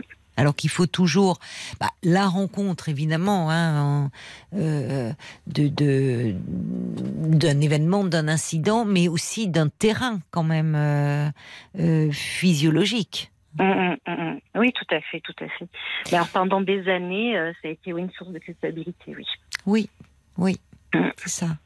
Vos relations s'étaient arrangées C'était, vous vous disputiez fréquemment ou Non, pas du tout, Non, pas du tout. C'était en plus une dispute euh, totalement banale, ponctuelle et Oui, euh, Oui. voilà. Donc il n'y aurait pas eu euh, ce, ce- cet événement-là de santé qui heureusement a pu être traité, mais qui chez vous a engendré ces, ces- ces troubles anxieux. Vous ne vous en souviendrez plus de cette dispute. oui, tout à fait, tout à Mais fait. ça a été le point de départ. Mhm. D'accord. Oui. Donc ça, la, la peur, la culpabilité aussi très présente. Alors Oui. vous me dites que votre père est décédé il y a six mois. Oui, il est décédé il y a six mois, oui, oui. Et vos troubles à vous, ils, ils recommencent, enfin, Et vous oui, dites, ça recommence. euh, vous sentez... Ouais, c'est vrai que ça fait quelques mois. euh, Oui, vous êtes peu en- près, ouais. dans ce deuil-là, Oui, dans cette perte, qui peut raviver, qui peut réactiver des choses Mm. aussi. Oui. Mm, mm, mm. Oui, c'est vrai, c'est vrai. Parce que vous me dites que vous êtes particulièrement sensible aux. Bon, là, euh, il y a eu, euh, bah, il y a eu quand même la perte de votre père. Oui, oui, oui. Mais c'est vrai que le moindre petit changement. Oui, c'est quelque chose de de particulier où ça tourne un peu à l'agoraphobie. C'est-à-dire, vous dites au fond, euh, euh, dès que vous vous retrouvez à l'extérieur, là, on voit dans cette grande surface. euh, Ça Mhm. peut être des transports. Euh, là, à un moment, c'est les troubles avaient augmenté puisque vous ne parveniez plus à sortir. Oui, il y avait oui, des oui. événements dans, dans votre vie à ce moment-là, quelque chose de particulier, des, des changements survenus dans votre vie personnelle, au travail? Peut-être une, oui. Alors il y en a euh, peut-être une séparation. Il y a Oui. Une séparation avec ma compagne à l'époque. Et, euh, et sinon, votre période, je suis restée six mois chez moi. Il n'y avait rien de particulier en fait. hein. C'était dans la. Les, les trous étaient trop envahissants en fait. Euh, Six mois, vous étiez resté chez ouais, vous. six mois. Oui, oui, oui. Oui, alors et comment vous vous soignez alors à ce moment-là pour aller euh, Ah ben, à l'époque, euh, à l'époque, bon, j'avais, j'étais en arrêt maladie et je, je restais enfermée chez moi. C'était impossible de mettre un pied dehors. hein. Ah oui, donc vous ne voyez même pas un médecin, Non, à l'époque, non, pas même votre médecin traitant qui aurait pu Mm. passer? pas du tout. Non, mais je vous pose la question parce que parfois les troubles peuvent devenir tellement envahissants que les gens ne consultent même plus. Enfin, Oui, vous oui, oui, c'était le cas. Or, c'était le cas. euh, justement, euh, six mois, c'est très long. Euh, Mhm. Et comment c'est, comment alors, comment vous c'est revenu? Alors c'est revenu, j'ai un, j'ai un ami qui est formidable, qui a eu la patience de, de venir chez moi, de passer du temps avec moi. Oui, oui. Euh, on a refait des petites sorties, mais ponctuellement. euh, oui. Voilà. Et en fait, euh, j'ai l'impression qu'il m'a remis un petit peu le pied à Et l'étrier. oui, et oui. Voilà. Il vous Et sécurisait en fait. C'est- Exactement. Il avait une fonction un peu anxiolytique pour vous. Par à sa présence à vos côtés, vous pouviez réinvestir l'extérieur. Tout à fait. ouais. Est-ce que vous vivez seul sinon? Oui, actuellement, je vis seule. Oui, oui, à l'époque aussi. Oui. Oui. Alors ça, évidemment, ça, ça n'aide pas. Enfin, vous voyez, par rapport à ces troubles-là. Parce que du coup, bah, vous rentrez chez vous, vous êtes seul, et il n'y a, il y a rien qui vient arrêter vos pensées. Là où fait, oui, finalement, c'est s'il y a la, la présence, on voit bien Mm. d'ailleurs comme la présence euh, de votre euh, amie, à quel point elle vous a fait du bien. Elle a Mm. été thérapeutique.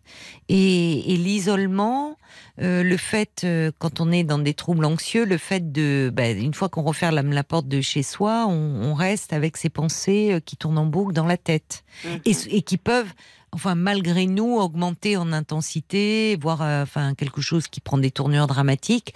Là où le fait d'en parler, voyez, simplement comme quand on rentre, ce que font beaucoup, bah, beaucoup de gens, ils racontent leur journée. Bon, ça permet de diminuer la portée un peu euh, émotionnelle. euh, c'est quelque Mhm. chose. Le, fait de pouvoir mettre des mots là-dessus aussi. Et oui, c'est vrai, c'est vrai. Mais en vivant seul, euh, c'est, pas facile. C'est quelque chose qui est pas facile, oui. Les Mm. thérapies par la part, enfin, euh, justement, où vous me dites vous avez essayé des thérapies un peu analytiques, là, c'est vous vous sentez moins à l'aise dans.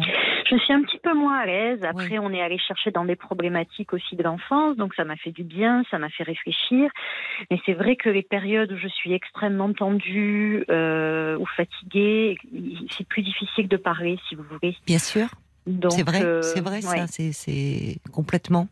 Oui, Mm, mm. mais peut-être pas dans ces périodes un peu de crise, Oui. mais peut-être qu'au long cours, enfin, ça pourrait, vous voyez, quand vous êtes, quand une fois que la crise est passée, Mhm. ça pourrait euh, vous faire du bien d'avoir un espace.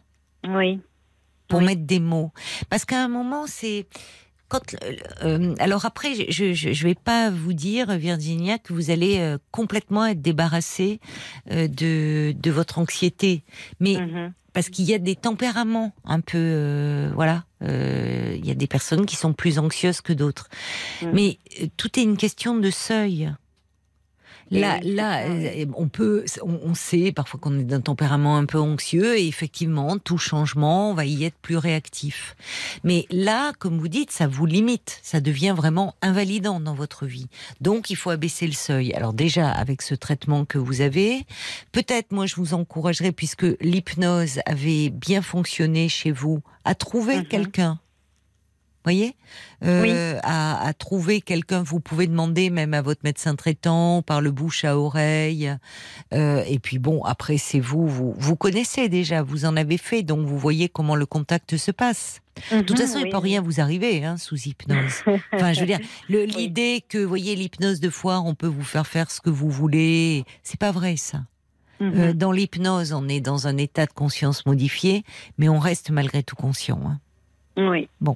Donc, euh, donc euh, pourquoi ne pas réessayer? Il y a Brigitte aussi euh, qui dit finalement, et si vous passiez aussi par le corps, puisque c'est ce corps euh, qui réagit dans l'attaque de panique, les mots ils sont somatiques, hein.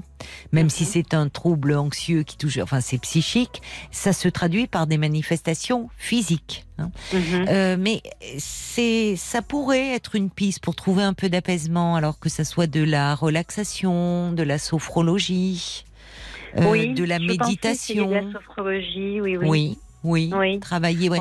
Parce que la sophrologie pourrait aussi vous aider, justement, quand vous sentez les prémices. Alors, je vous dis, une fois que la crise est là, c'est plus compliqué de l'enrayer, mais euh, apprendre à respirer aussi. Oui, c'est vrai, c'est vrai. il y a beaucoup de oui, choses mais à- je le sens. Oui, oui, je sens que je respire mal. euh, Oui, Oui, oui. oui. Bah, certainement. Parce que Oui. comme vous êtes très tendu et très contracté, euh, y compris le, le- le- la respiration est plus, plus saccadée. Enfin, plus. Mm, mm, mm.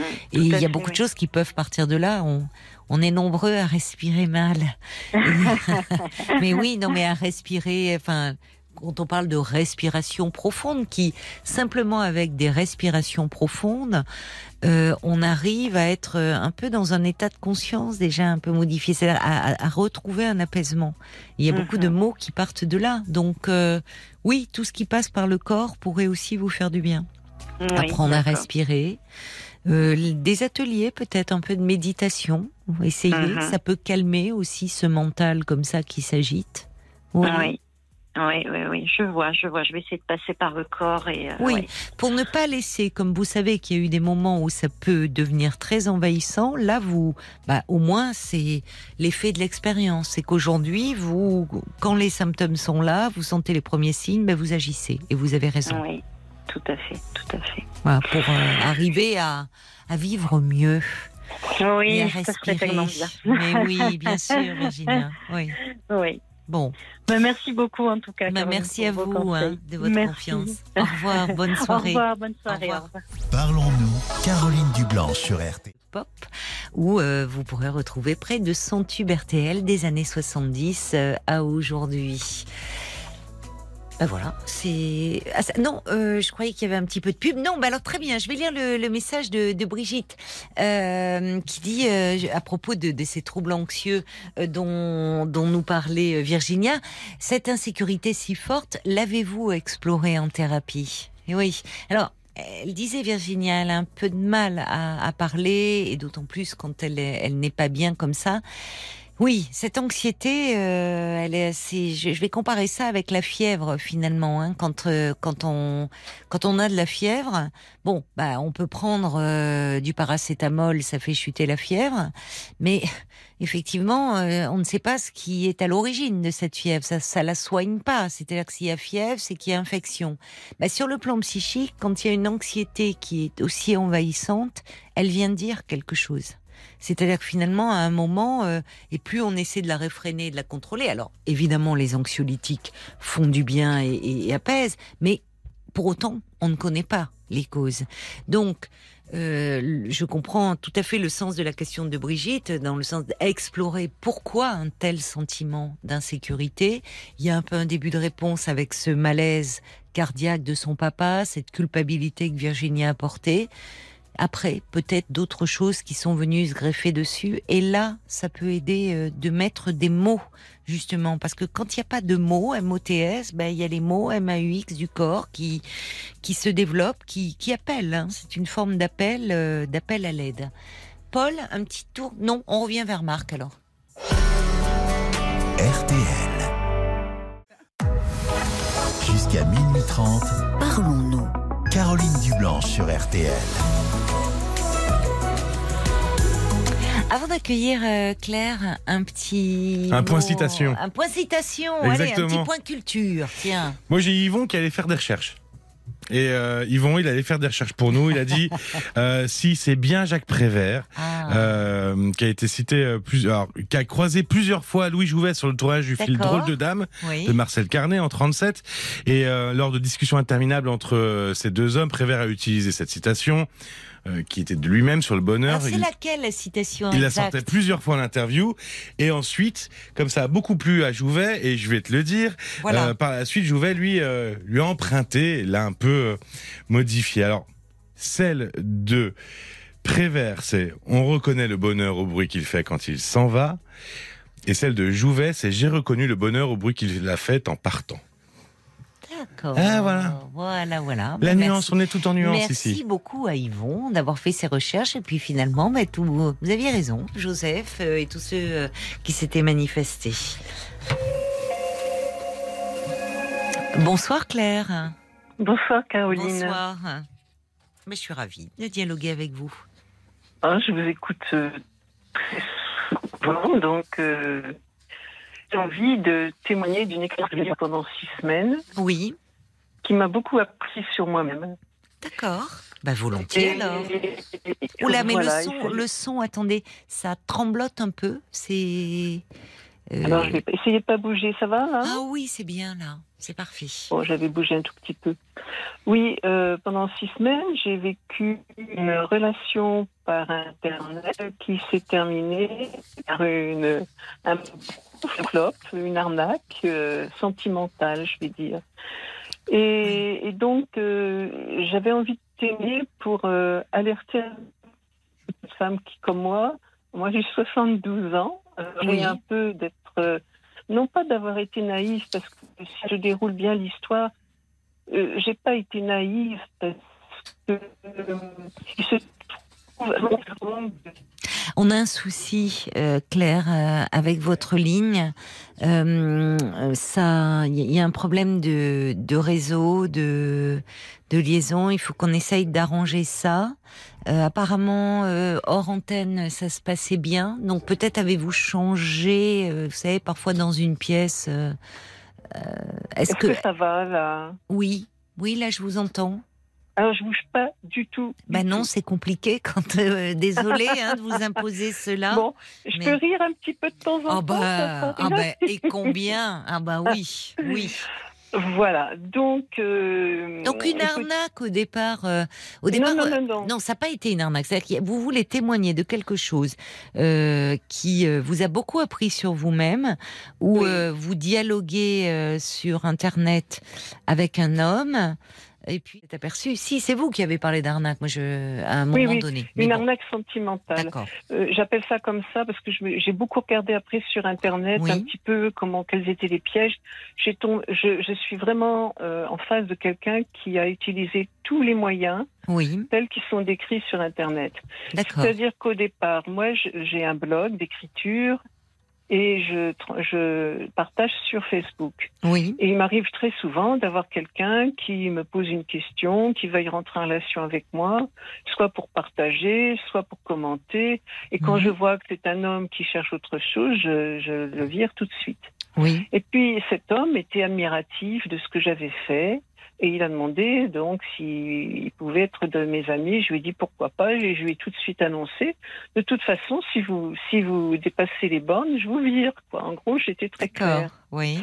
Et lui est un créateur aussi. Alors, euh, bon, je vais dire son métier, ça n'engage pas, j'engage rien. Il est architecte, décorateur et vendeur de tableaux, d'objets d'art. Mhm. Donc, euh, on s'est rejoint sur la création. Il voulait savoir d'où ça venait, pourquoi j'étais écrivain, etc. Et donc, euh, je lui ai répondu ben, euh, ce que je pensais, mais il me dit, mais di- dites-moi davantage sur votre famille. Je lui ai dit non, j'ai pas envie de vous détailler ma famille, ça vous regarde pas. Et lui, m'a détaillé d'où il venait, tout son parcours, etc., pensant que j'allais répondre. Et puis, je n'ai pas répondu dans ce sens, mais j'ai trouvé un biais pour lui parler de la création. Et on est resté sur la création pendant un certain temps. Il était en train de préparer un, un dossier pour partir à l'étranger et faire un chantier à l'étranger. Donc, euh, il m'a montré son dossier, il m'a montré tous les plans, c'était magnifique. Il m'a parlé de sa maison, enfin des peintures de sa mère, tout ça.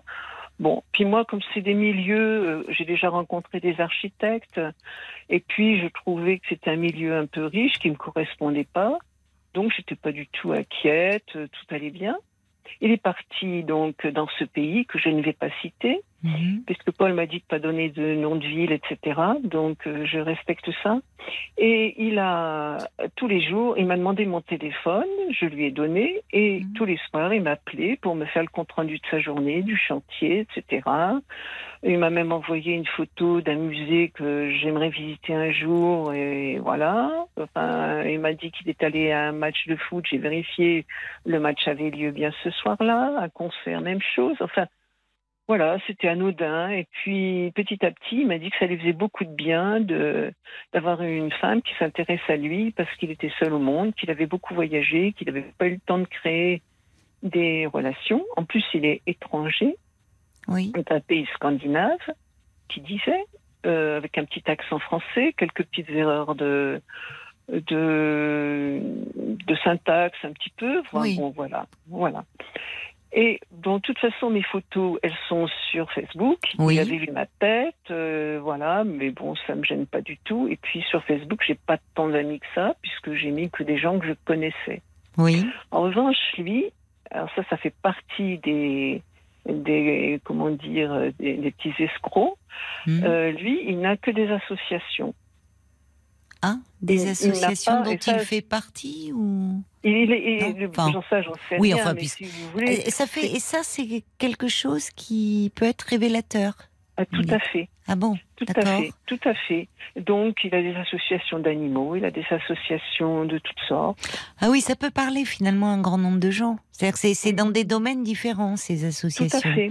Ah oui, Tout donc fait. effectivement, ça peut être un point d'attache, d'accroche, quoi. Voilà. Oui.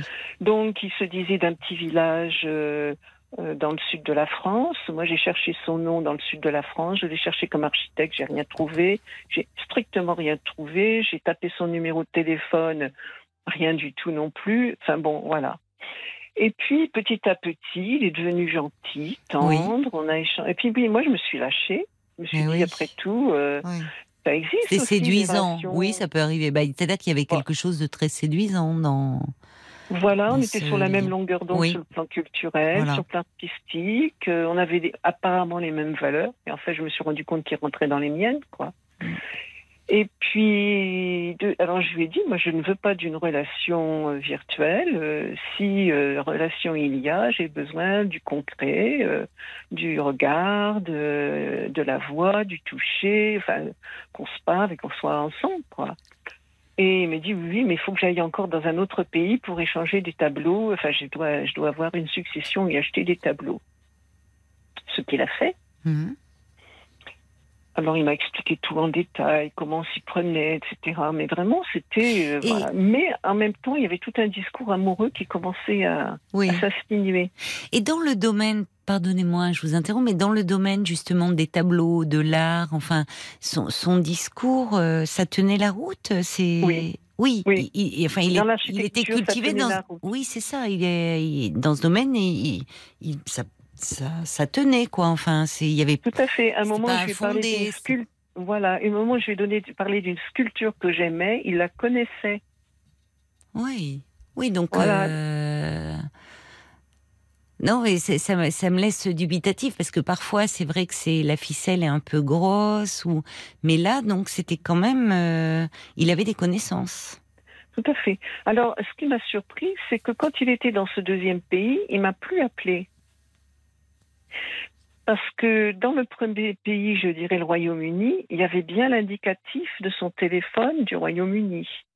Oui, Voilà. Moi, j'ai essayé de l'appeler une fois en changeant l'indicatif puisque je m'adressais au Royaume-Uni. J'ai pas réussi à le joindre. Quand je lui ai fait la remarque, il m'a dit Ah oui, c'est compliqué de m'avoir, je sais, j'ai un problème là. oui, d'accord. Bon, mais parfois Pourquoi cela pas? arrive, hein. Oui. Hum, Voilà, oui. Il y a des surprises avec le téléphone. Bah oui, on l'a vu euh, tout à l'heure avec l'Amérique du Nord, il y avait quand même quelques coupures. Bon, on pouvait se parler, mais voyez.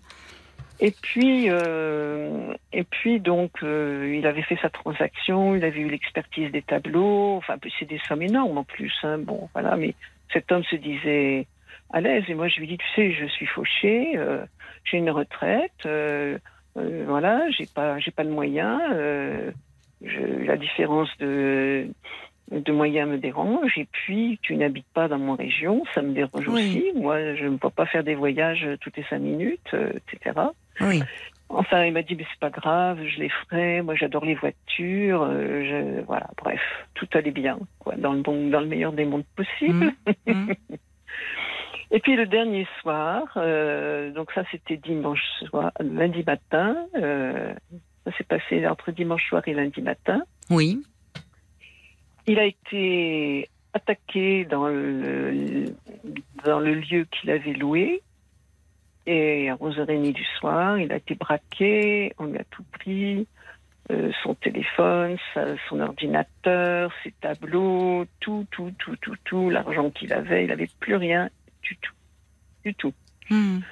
Alors il m'écrit ce- cette, cette histoire euh, que je peux croire, parce qu'en même temps je me dis il est bien naïf pour un homme d'affaires de se faire avoir comme ça.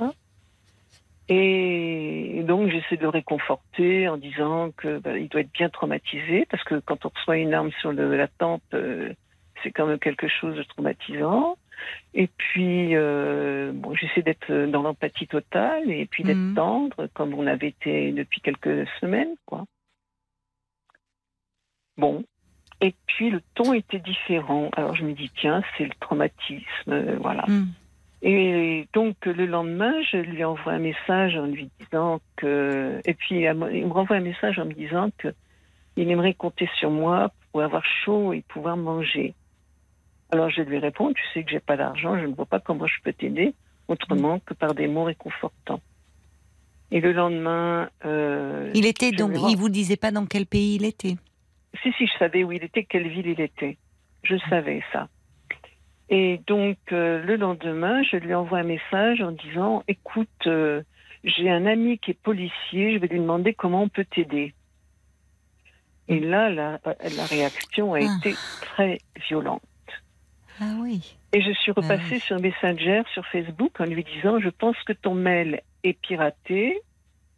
C'est pour ça que je veux t'écrire sur, sur Facebook. Il me répond Non, pas du tout, tu n'as pas compris. Puis il s'est mis en colère. Mais la réaction très violente, c'est-à-dire euh, Désagréable.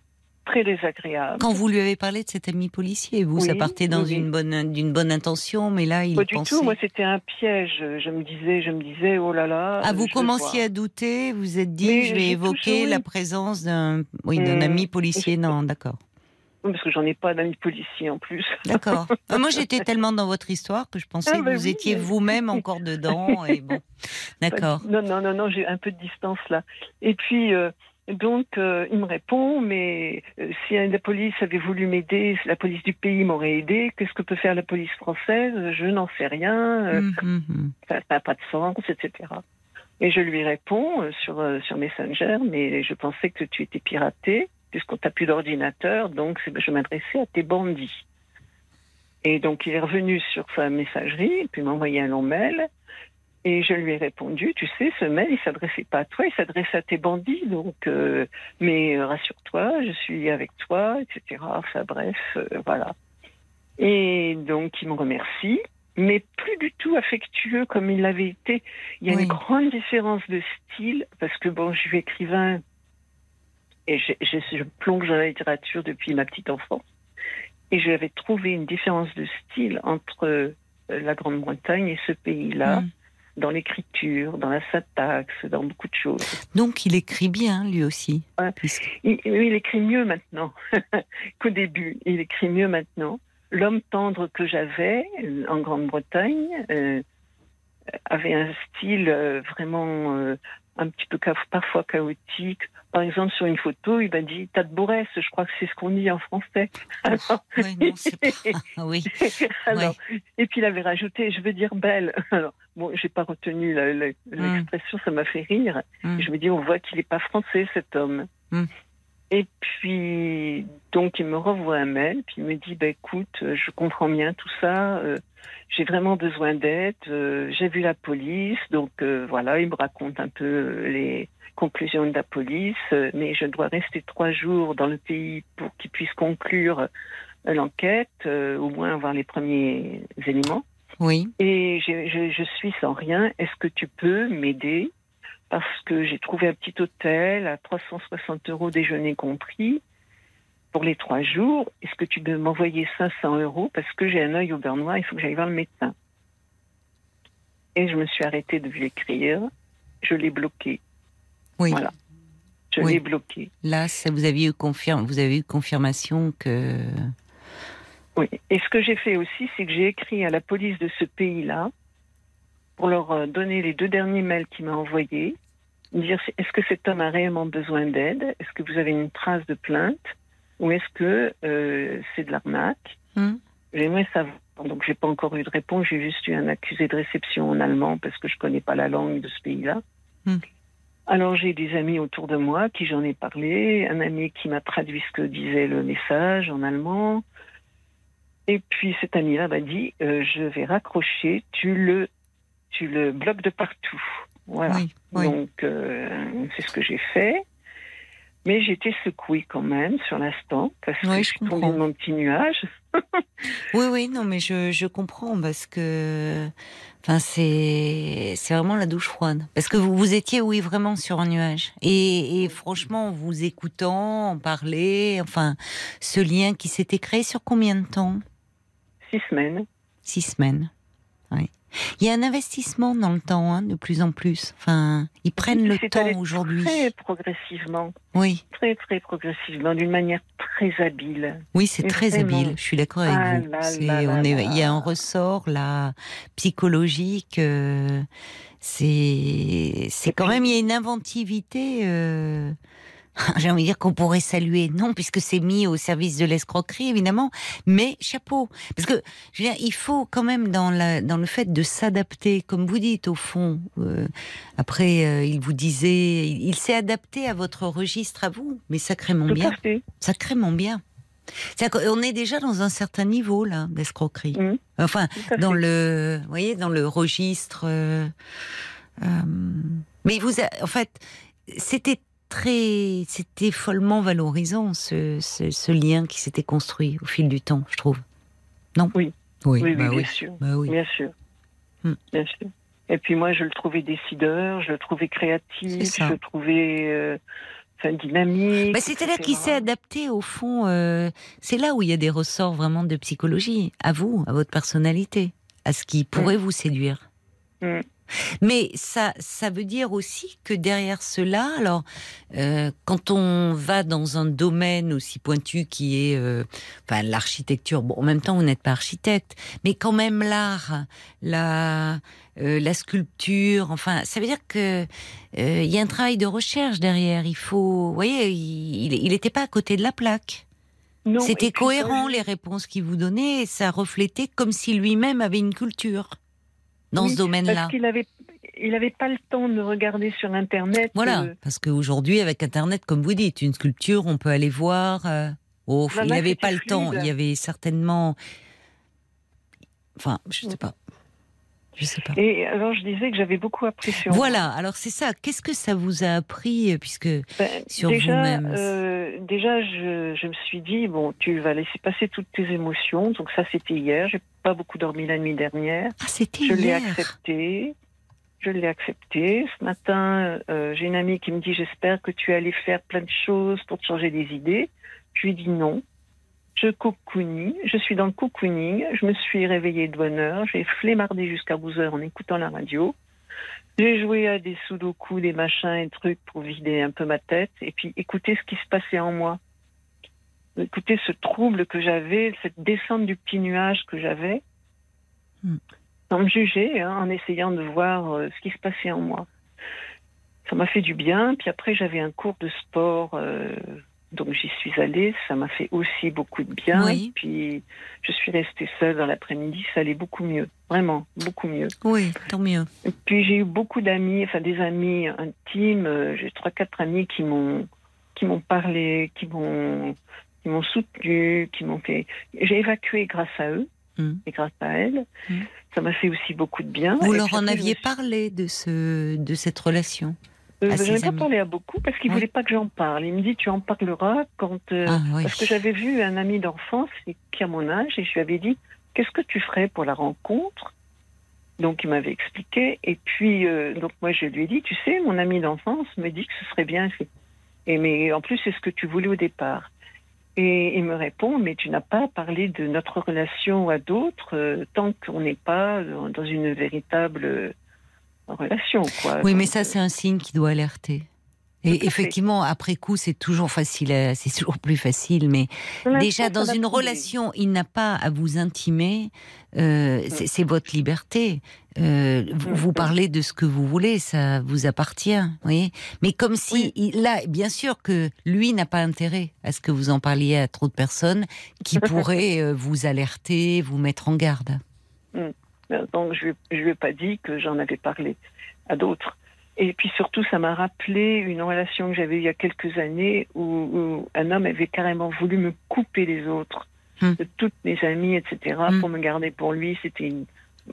Enfin, excusez-moi, j'avais envie de dire une ordure, cet homme-là. Hmm. Mais bon, voilà. Donc, ça m'avait servi au moins cette expérience-là, me méfier. Là, je me dis, ben, il y a de plusieurs éléments qui m'avaient dérangé quand même. Mais bon, il y avait celui-là surtout. Et puis, euh, alors ce que j'ai appris au début de, de la relation, c'est comment j'avais lâché petit à petit. Comment d'une femme qui veut pas parler d'elle, Oui. s'est mise à, à parler d'elle, alors que j'ai pas besoin d'une, euh, enfin, de, de m'épancher comme Mhm. ça auprès d'inconnus quand même. Et alors, Mais- pourquoi? Qu'est-ce qui s'est passé finalement Eh ben, qui fait Parce que... que à un moment donné, je me suis dit, mais dans le fond, cet homme-là, il a tout pour me plaire. C'est ça. Pourquoi pas essayer? Qu'est-ce Oui. que tu risques? Mm. Qu'est-ce que tu risques? Ta vie n'est pas en danger. Tu pourras toujours euh, arrêter, puisque c'est Internet, euh, bloqué, etc. au moment. Et je ne donne rien de particulier. Bon, oui, c'est le prénom de mes enfants, mais bon, j'en ai un qui vit à 6000 km, il va pas aller le déranger, puis l'autre Mm. faudra se défendre. J'ai vu aussi qu'il avait mis sur son mur une personne que je connais. Je l'ai vite contacté aussi ce soir pour lui dire attention, tu le règles, c'est un escroc. Euh, et puis alors j'ai appris aussi, par exemple, que, que naissait en moi, que se lâchait en moi quelques des sensations physiques, par exemple, de détente, de chaleur, de, de désir après, plus tard, de désir aussi, et de bien-être. Et quand j'ai vu mon fils euh, le week-end dernier, il m'a dit Maman, tu rayonnes. Je me suis dit Tiens, il y a quelque Bah chose oui. qui se passe Bah là oui, dans mon il corps. vous a fait dans- rêver. Oui. Il vous Oui. a fait rêver et il a créé, euh, il a su créer ce lien d'intimité, puisqu'au départ vous étiez sur la défensive avec cette Ah, phrase Je te préviens, si tu cherches à parler d'autre chose ou quoi, je te bloque. Tout à fait. Et finalement, mais oui, mais ça montre une chose, c'est que au fond, vous êtes une femme intelligente, instruite, cultivée, et pour autant, on peut se laisser prendre parce qu'il y a dans cette attention portée à vous-même, finalement, il a ce, il a su créer euh, un lien d'intimité parce qu'il a parlé dans le même registre que le vôtre. Tout à fait. C'est là qu'est la manipulation et c'est assez subtil. Hein C'est-à-dire, Mmh, c'est au fond, euh, euh, il vous parle et même dans les mots choisis, dans les domaines euh, de prédilection, de préférence, enfin les goûts, les, il, euh, il s'adapte complètement à vous. D'autant que les dernières rencontres que j'ai pu faire, euh, pas, pas vraiment loin, enfin, elles sont pas. Elles n'ont pas abouti à une relation, mais au moins les, les premiers contacts que j'ai eus avec d'autres hommes, ils parlent tous d'eux-mêmes. Oui, c'est ça. D'abord, en premier, et ils se déversent, ils se déversent, Ouais. ils parlent d'eux. Enfin, je veux pas généraliser, mais ceux que j'ai rencontrés, c'était ça. Et, et je suis veuve depuis très 14 ans. Et, et mon mari euh, s'intéressait à moi, s'occupait de moi. Euh, on avait une relation de d'être à être euh, très agréable. Ensuite, j'ai rencontré des hommes qui s'occupaient que d'eux et qui avaient trouvé un Mm. intérêt à venir vers moi. Et, et lui, il, il a réactivé Oui. euh, cette relation première que j'avais eue avec euh, bon, mon histoire d'amour. Vraiment, Mm. c'était une très belle histoire d'amour. Et je pense que ça fait écho. Ça a fait écho. C'est ça que je dis en, Oui. pourquoi ça m'a ça m'apprend sur moi-même. Je me suis retrouvée femme, une femme, devant un homme qui lâchait prise. Parce que en étant intellectuelle, ce qu'on me reproche autour de moi et ce que disent mes amis, de toute façon, tu peux pas trouver un homme parce que euh, tu as une forte personnalité, tu as une grosse culture, les hommes ils aiment qu'on se taise, enfin des clichés de ce genre-là. Oui, comme vous dites, oui. Oui, des clichés de ce genre-là, Mm. alors que moi je suis persuadée que je peux plaire à quelqu'un. que En tout cas, vous en avez envie. richesse. Ça veut dire Voilà. qu'il y a, sur ce plan-là, voilà. Ah, J'ai un tout petit peu ri aussi de moi en me disant, ben, ma grande, euh, je m'appelle ma chérie quand je suis euh, de temps en temps, ma vieille quand je suis en colère, mais au moins ma grande, là je me suis dit, ma grande, tu t'es fait avoir et j'ai eu envie de rire quand même, un petit moment. Puis après j'ai eu envie de pleurer, mais j'ai pas versé, Oui. Pas versé une larme du tout. J'étais triste plutôt. Oui, je comprends. Bah, je comprends, mais en même temps, euh, je ne pensais pas que c'était aussi récent.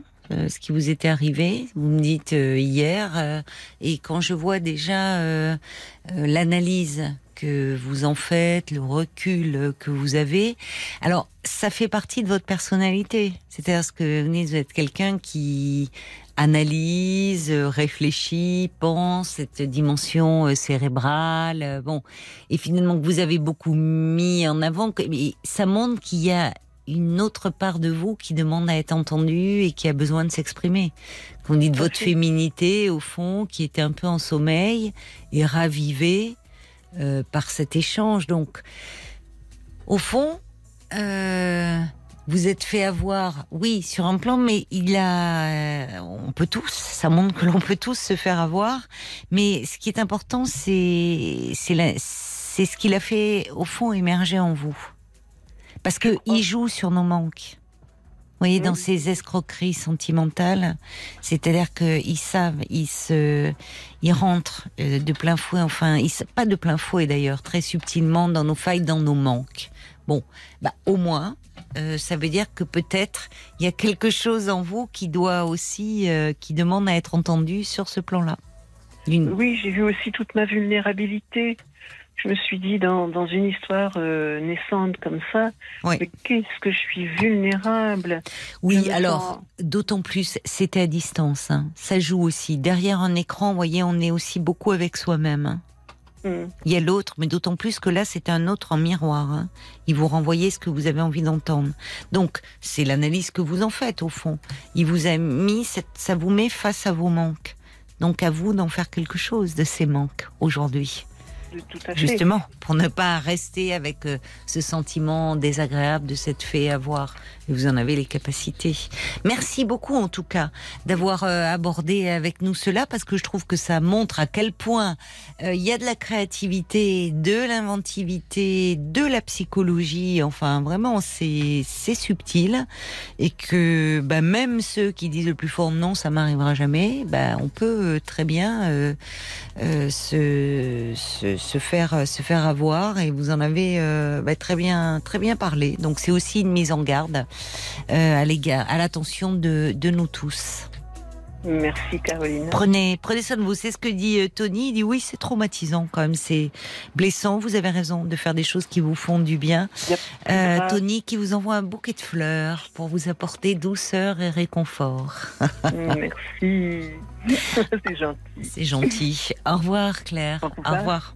Parlons-nous, Caroline Dublanche sur RTL. À l'instant, All by Myself sur RTL. Jusqu'à minuit 30, Parlons-nous. Caroline Dublanche sur RTL.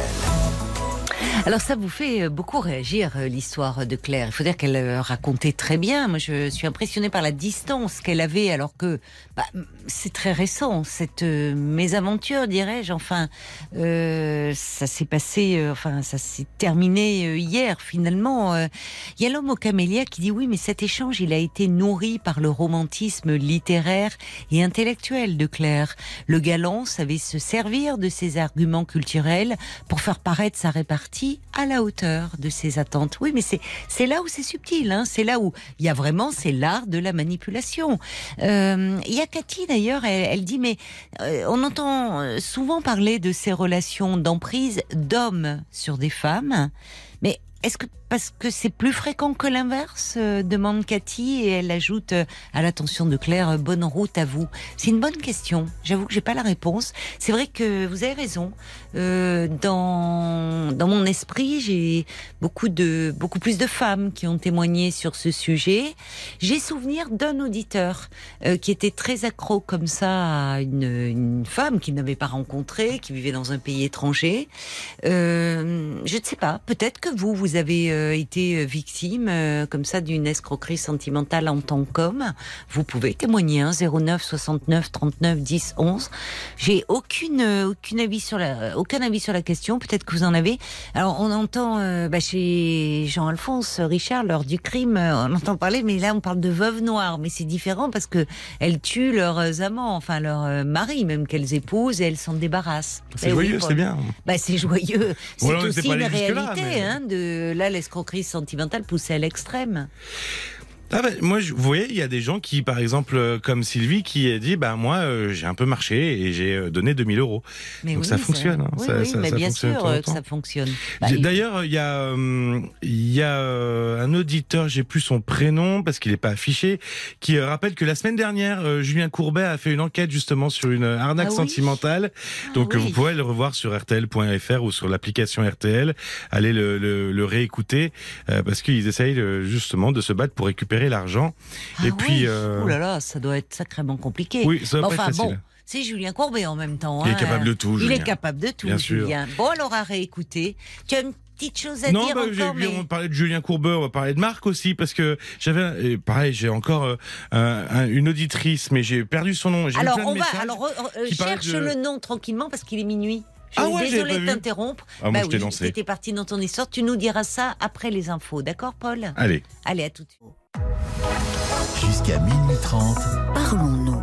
Caroline Dublanche sur RTL.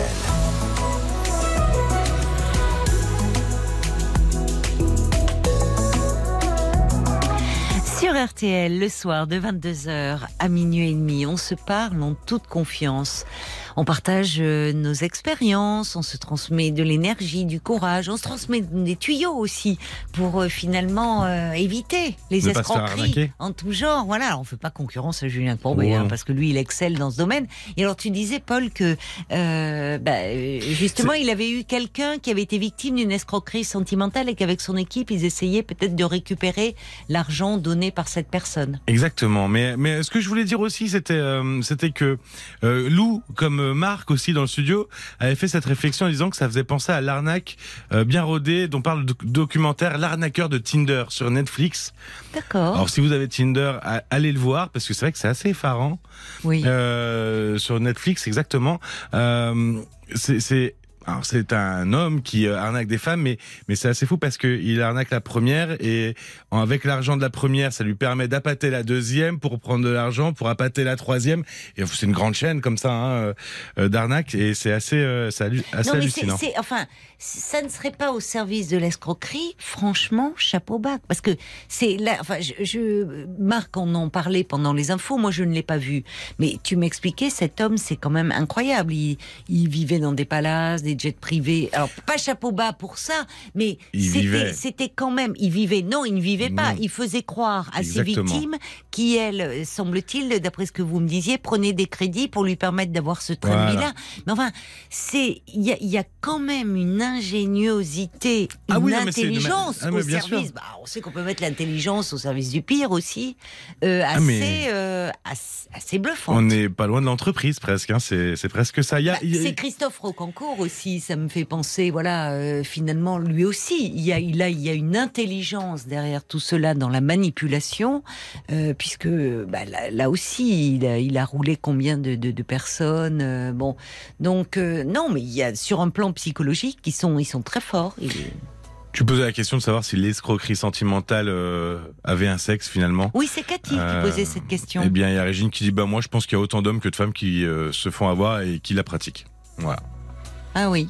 Je- moi, j'avoue que je, je ne sais pas, je me disais peut-être, je réfléchissais à la question de Cathy, que euh, dans l'approche, dans la séduction, on est quand même différents, les hommes et les femmes. Et peut-être que... euh, moi, j'avais un ami euh, qui me disait que les, il était avocat, il en faisait son métier de la parole. Il disait les femmes, c'est comme les lapins, ça s'attrape d'abord avec les oreilles. Elle est terrible cette expression. mais elle faisait quand même beaucoup rire. Mais non, mais elle est imagée. Il voulait dire par là, il voulait dire par là qu'on est très sensible à la parole, au verbe, aux mots. Il y, a une- il y a ce côté très cérébral.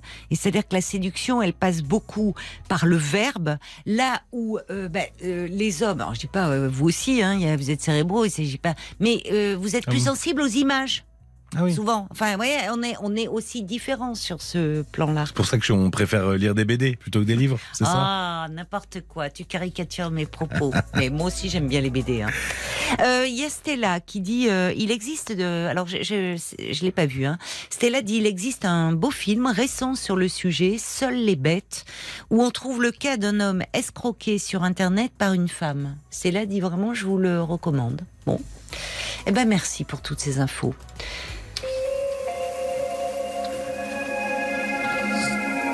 Bonsoir Sacha. Oh, bonsoir Caroline. Bonsoir. Si vous saviez comme je suis heureuse de vous parler ce soir. Ben, Ah, ça fait tellement longtemps que je vous ai pas appelé, ça fait euh, au moins cinq ans. Oui, donc euh, parce que j'ai vu, euh, Paul vient de me transmettre votre petite fiche. Oui. Euh, je vois votre prénom, j'entends votre voix maintenant et je me dis est-ce que c'est hum, euh, Sacha avec qui j'ai parlé déjà à plusieurs reprises? Sacha avec Ra- Dracula. Ah bah c'est vous. Oui. Voilà, Ah, vous oui, souvenez de moi. fait- Oui, bah oui, Dracula. Puisque justement, Voilà. on parlait de séduction et vous, Oui. vous étiez sensible à, à cet acteur qui incarnait Dracula dont j'ai oublié le nom. Euh, Mais peu importe. ça m'avait fait beaucoup rire à l'époque. euh, oui, oui, oui. Et vous parliez de votre euh, amoureux aussi. De mon amoureux, qui malheureusement m'a quitté le 1er juillet. Oh, je suis désolée pour vous, Oui, Sacha. oui. Il a, oui, il, a, Oui. il a souffert vraiment et euh, le Covid a eu raison de lui. Quoi. Ça a été euh, très très dur. On a eu, on a vécu sept ans ensemble. Oui. On a eu les, les deux premières années merveilleuses et puis ensuite euh, la maladie est arrivée. Et là, ça a été cinq ans terribles et il s'est battu, mais battu comme un lion, comme Oui. un tigre contre cette maladie. Il ne voulait pas mourir et il avait simplement peur de souffrir, mais il ne voulait pas mourir. Et il tenait beaucoup, beaucoup à la vie. Il Mais aimait oui. la vie. Oui, puis Et très vous, dur. à votre amour aussi. Enfin, Et nous, on, se- oui. on- voilà, on tenait beaucoup, beaucoup l'un à l'autre. On s'était tellement trouvés, vous savez, grâce à votre émission. C'est pour ça que je voulais quand même vous rendre hommage et vous dire euh, à quel point ça a été merveilleux pour nous cette rencontre. Oui, alors ça, Voilà. vous voyez, euh, c'est curieux parce que c'est, je, je, je, je ne me souvenais plus que c'était euh, parce que comment vous vous étiez rencontrés par rapport à l'émission? En, en antenne vous moi, j'avais, ben, c'est-à-dire moi, j'avais appelé en disant que je j'avais 70 ans Oui, je me et souviens. je, et je oui. rêvais d'être encore une fois dans ma vie amoureuse. Oui. C'est vrai, ben, qu'une fois, allez, encore une fois. Et j'y croyais sans, sans y croire, mais bon, et et j'avais dit euh, à l'antenne, j'avais j'avais vraiment exprimé mon désir de, de, Oui.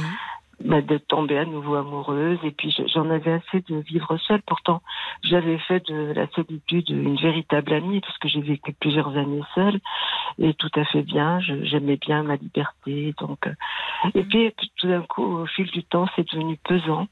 Oui. Et, euh, et, et je rêvais à nouveau bah, d'une histoire et, et je l'ai vécu. Quoi. J'ai eu une chance folle, on s'est trouvés. On Oui, s'est il était trouvés à l'écoute ce jour-là. Il Il, a était à appelé l'écoute. certainement le standard, avez J'avais eu relation. beaucoup d'appels parce que j'avais eu ma demande était pressante.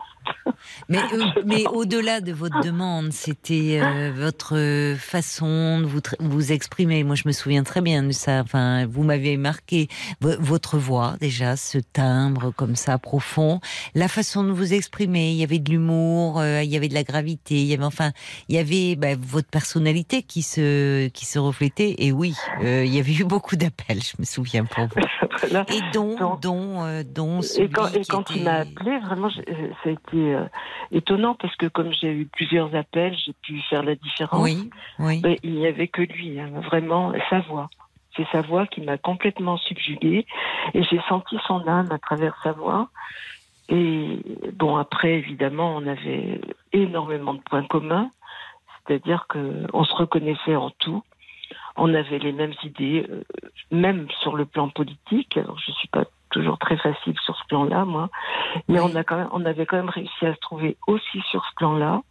Et on a eu beaucoup de chance parce que euh, à la retraite tous les deux, on a eu le temps de se voir vivre, le temps de s'aimer. Oui, oui. Et c'était merveilleux. Bon, euh, malheureusement, il a fallu faire avec la maladie. On a, on- et l'un et l'autre, on a été tous les deux hospitalisés en même temps à l'hôpital avec le Covid.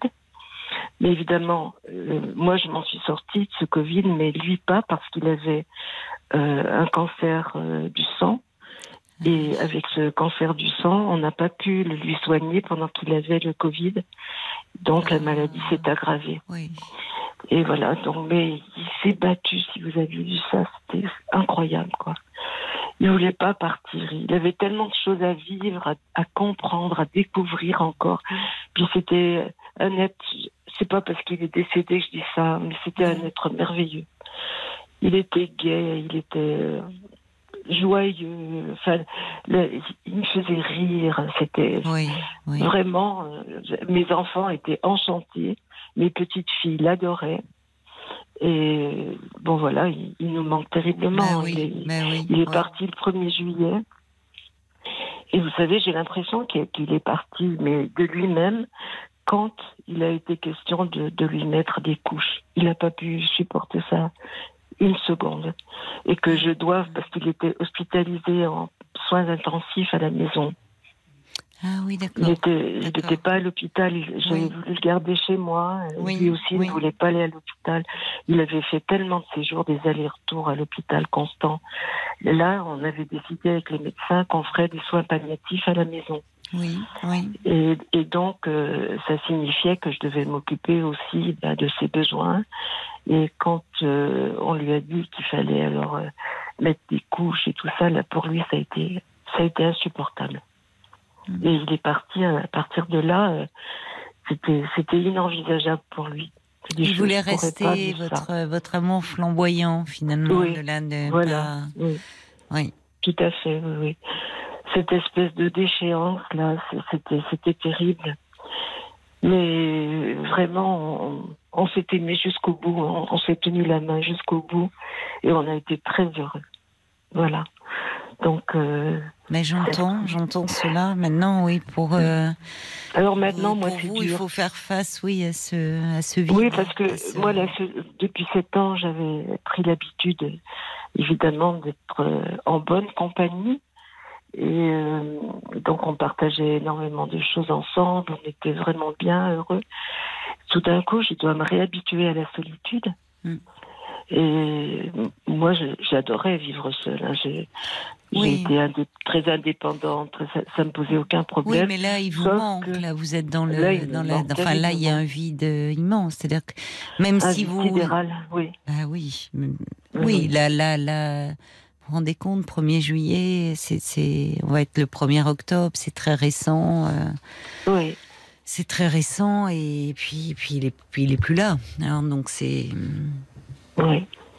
faut faire. euh, c'est C'est-à-dire que vous avez eu en 7 même ans, temps- 7 ans. Oui. euh, oui, il y a eu la maladie au bout de 2 ans quand même qui est arrivée. C'est ça? Voilà, vous c'est ça. Oui. Oui, oui. Mais bon, il, euh, il Mais vous faisait savez, face. le cancer, maladie du sang, il était en conflit gravissime avec sa fille. Et je pense que c'est ce qu'il a. C'est ce qui l'a tué, je crois, ce, ce- ce conflit terrible avec sa fille. On dit que quand il y a des problèmes de lien du sang, euh, souvent ça donne des, des cancers du sang. Ouais. J'ai appris ça par les médecins. qui- Les qui médecins vous ont là. dit ça? Les oncologues Oui. Oui, Ah bon? Oui, oui. Et puis je, je veux Parce qu'en général, croire. ils sont très prudents, les oncologues, sur ces, c'est-à-dire face au cancer et aux causes. Et il y a tellement de, de, de causes finalement, il y a Oui. tellement de choses qui échappent. Mais bon, si. Oui, là, j'ai été étonnée moi-même. Oui, d'avoir- oui, oui, D'avoir des propos comme ça. Oui. Oui, Mais, de la euh, part d'un oncologue, c'est surprenant, mais bon. Euh, Mais euh, c'était lui qui, qui- qu'on est tombé aussi sur des médecins formidables. Vraiment. Vous avez été bien et- entouré. Oh oui, très bien entouré. En revanche, à un moment, parce qu'il a failli mourir quatre fois, à un moment, il y avait deux médecins. Un, vous savez, à l'époque, euh, avec le Covid, on laissait partir certaines personnes. Et, et donc, euh, il, y avait, il y avait un médecin qui souhaitait le faire partir, qu'il disait qu'il était au stade terminal, Mais les faire et un partir, qu'est-ce que vous voulez Ben, l'aider à mourir. Pendant le Covid. Oui, oui. Tout pas à fait. entendu ça. non. disant qu'il disant qu'il était vraiment au bout et que c'était pas possible de le sauver. Donc lui voulait l'aider à partir. Et puis il y avait un autre médecin qui est hors de question, on va le sauver. Et d'ailleurs, il l'a sauvé parce qu'il il est resté encore plusieurs mois. euh, Ah oui, mais pas, euh, oui, parce que en fait, euh, dans le service où il était hospitalisé, d'oncologie, c'est ça? Oui, oui, c'est Oui, ça. non, parce que c'est ça. Il y avait, comme il y avait le Covid qui malheureusement est venu se greffer dessus Oui. sur un état très affaibli. Donc euh, bah, ça, qui est des médecins qui aident à partir, euh, oui, dans les, enfin, on le sait que ça existe. Heureusement Oui, oui, d'ailleurs, qui soulage les, les souffrances. Oui, mais il voulait, euh, bon, il, euh, il a lutté euh, jusqu'au bout, Ah, jusqu'à temps qu'il ait pu. Vraiment. Mais il a Oui, été oui. porté aussi par euh, votre Ah oui. histoire, votre amour. Mais c'est Ah dur pour vous aujourd'hui de vous retrouver. C'est enfin, dur parce que moi, je suis capable de faire la solitude ma meilleure amie, mais ça peut être aussi ma pire ennemie. mais en ce Donc, moment, euh, c'est normal. oui. C'est-à-dire que là, c'est pas. Euh, là, c'est cette solitude, elle vous a imposé parce que parce que vos- votre amour vous a été arraché. Donc c'est bien sûr Oui. qu'en ce moment, c'est une ennemie. Euh, Vous savez, j'essaye de me dire que euh, je vais pas pleurer de l'avoir perdu, mais que je vais toujours me réjouir de l'avoir connu. Voilà, c'est ça que je que je me mets dans la tête, quoi. Oui. Que je Je me souviens de cette phrase connu. aussi de Jean-Louis Trintignant qui a prononcé cette phrase aux obsèques de sa fille Marie. Euh, Oui, bon, ben, je ne sais plus qui est l'auteur de, oui, de, de cette phrase, bon, qui, oui, je, qui je apporte l'avais une prise, consolation momentanée. à, mais- à Jean-Louis Trintignant. Oui, c'est pas lui d'ailleurs Parce que je. oui, ne- l'ai ne, pleurez, ne pleurez pas, réjouissez-vous de l'avoir connu, mais Oui, c'était tourné dans une... Oui. mieux certainement que, que ma peur, Ah, mais euh, c'est bien vrai, quoi. Je suis vraiment heureuse de l'avoir rencontré, surtout à un moment où j'y croyais plus du tout. bah oui. Bah oui, c'est été- euh, c'est ça. À un moment, je me souviens très bien de votre appel. À ce moment-là, vous vous aviez envie à nouveau Ah oui. d'être euh, d'être amoureuse, de vivre ça, et finalement, euh, ben, euh, Là, j'ai été il était à l'écoute. Il était à l'écoute. euh, je me Oui. C'était lui qui ressemblait à. c'est- euh, Quand vous m'aviez dit, euh, finalement, vous m'aviez rappelé à Dracula. Je vous avais dit, mais alors, qu'est-ce qui vous a séduit? Non, en fait, Et je vous me savez, souviens maintenant, vous m'avez dit, il ressemble à Dracula. Et je m'étais dit, c'est pas possible. Il ressemblait euh, beaucoup à Dracula, euh, c'est-à-dire. comment C'est là où je vous avais dit, vous avez, bon, chacun, on a tous des goûts différents. Non, mais le beau, Dracu- le beau Dracula. Alors, il y a, il y a quelqu'un, il y a l'homme au camélia qui dit, mais alors Christopher Lee ou Klaus Kinski Voilà, Christopher Lee. Christopher Lee, Ouais, oui, Christophe ça c'est un beau il- Il Dracula. ressemblait beaucoup à Christopher Lee, mais en fait, il ressemblait beaucoup plus à Clint Eastwood. Ah oui, Alors qu'il n'y a, pas il était tellement très de, bel homme. de ressemble. à- Ah oui, il était bel homme, très élégant, très magnifique. Magnifique. Moi, j'ai eu beaucoup de chance de, de l'avoir rencontré. Vraiment. Et Mais oui, maintenant, vous bah, restez avec votre euh, votre chat. Mais comme oui, c'est-à-dire qu'il y a c'est c'est une chance, c'est un cadeau finalement de, de la vie que On qu'il nous à donne et on nous prend. Ben voilà, c'est ça qui est douloureux. Mais c'est un Oui. moment où ce qui est douloureux, c'est que finalement cette solitude, vous l'aviez euh, apprivoisée, vous en aviez fait euh, votre ami, mais vous commenciez un peu, ça commence un peu à vous peser, vous appelez. Puis, ben, il y a cette rencontre vraiment qui Oui. vient inespérée, enfin magnifique. Et c'est d'autant plus douloureux parce qu'aujourd'hui, vous dites la solitude, vous connaissez, vous l'avez vécu, mais bon, entre-temps, il y a eu ce plein, ce, ce plein d'amour, ce plein de... Ah oui, et oh oui bon, c'était merveilleux. Merveilleux, vraiment. J'ai donner jamais vu se lever un matin de mauvaise humeur. J'étais toujours étonnée de ça parce que moi, avec mes petits bobos à droite, à gauche, le matin, on se lève, Pourtant, les vampires On n'aiment pas beaucoup le matin. hein.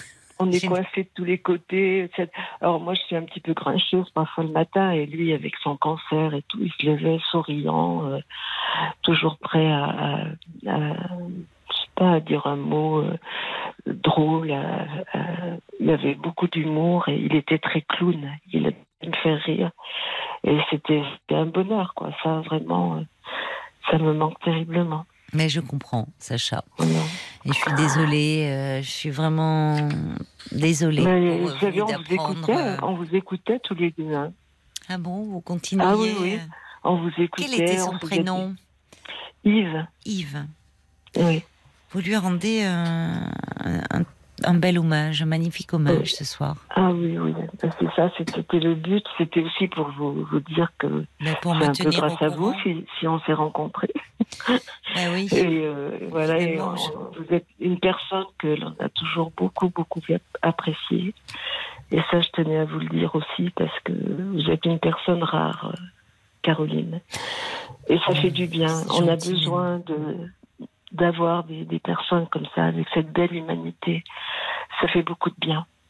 Donc, euh, je voulais Vous êtes- dire que vous êtes un baume. C'est gentil, mais ben je, je vous dis, j'aurais préféré euh, vous, vous entendre, avoir le, le plaisir de parler avec euh, vous, Sacha, dans dans d'autres. Je suis vraiment peinée pour pour vous et Oui.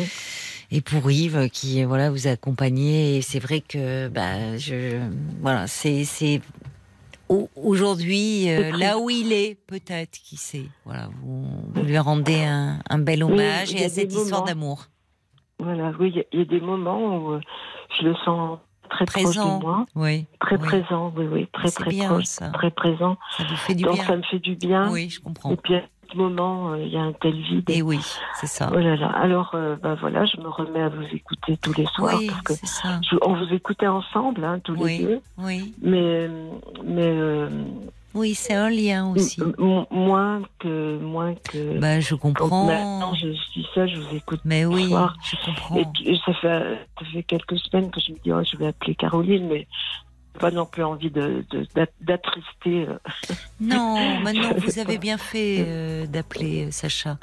C'est important aussi d'être là pour vous et je pense que les il y a, y a sûrement des auditeurs qui qui se souvenaient de vous. C'était sur une autre station, mais de votre appel, de votre histoire et, et qui doivent être ben, touchés dans la peine pour vous. Donc vraiment, je vous embrasse bien fort.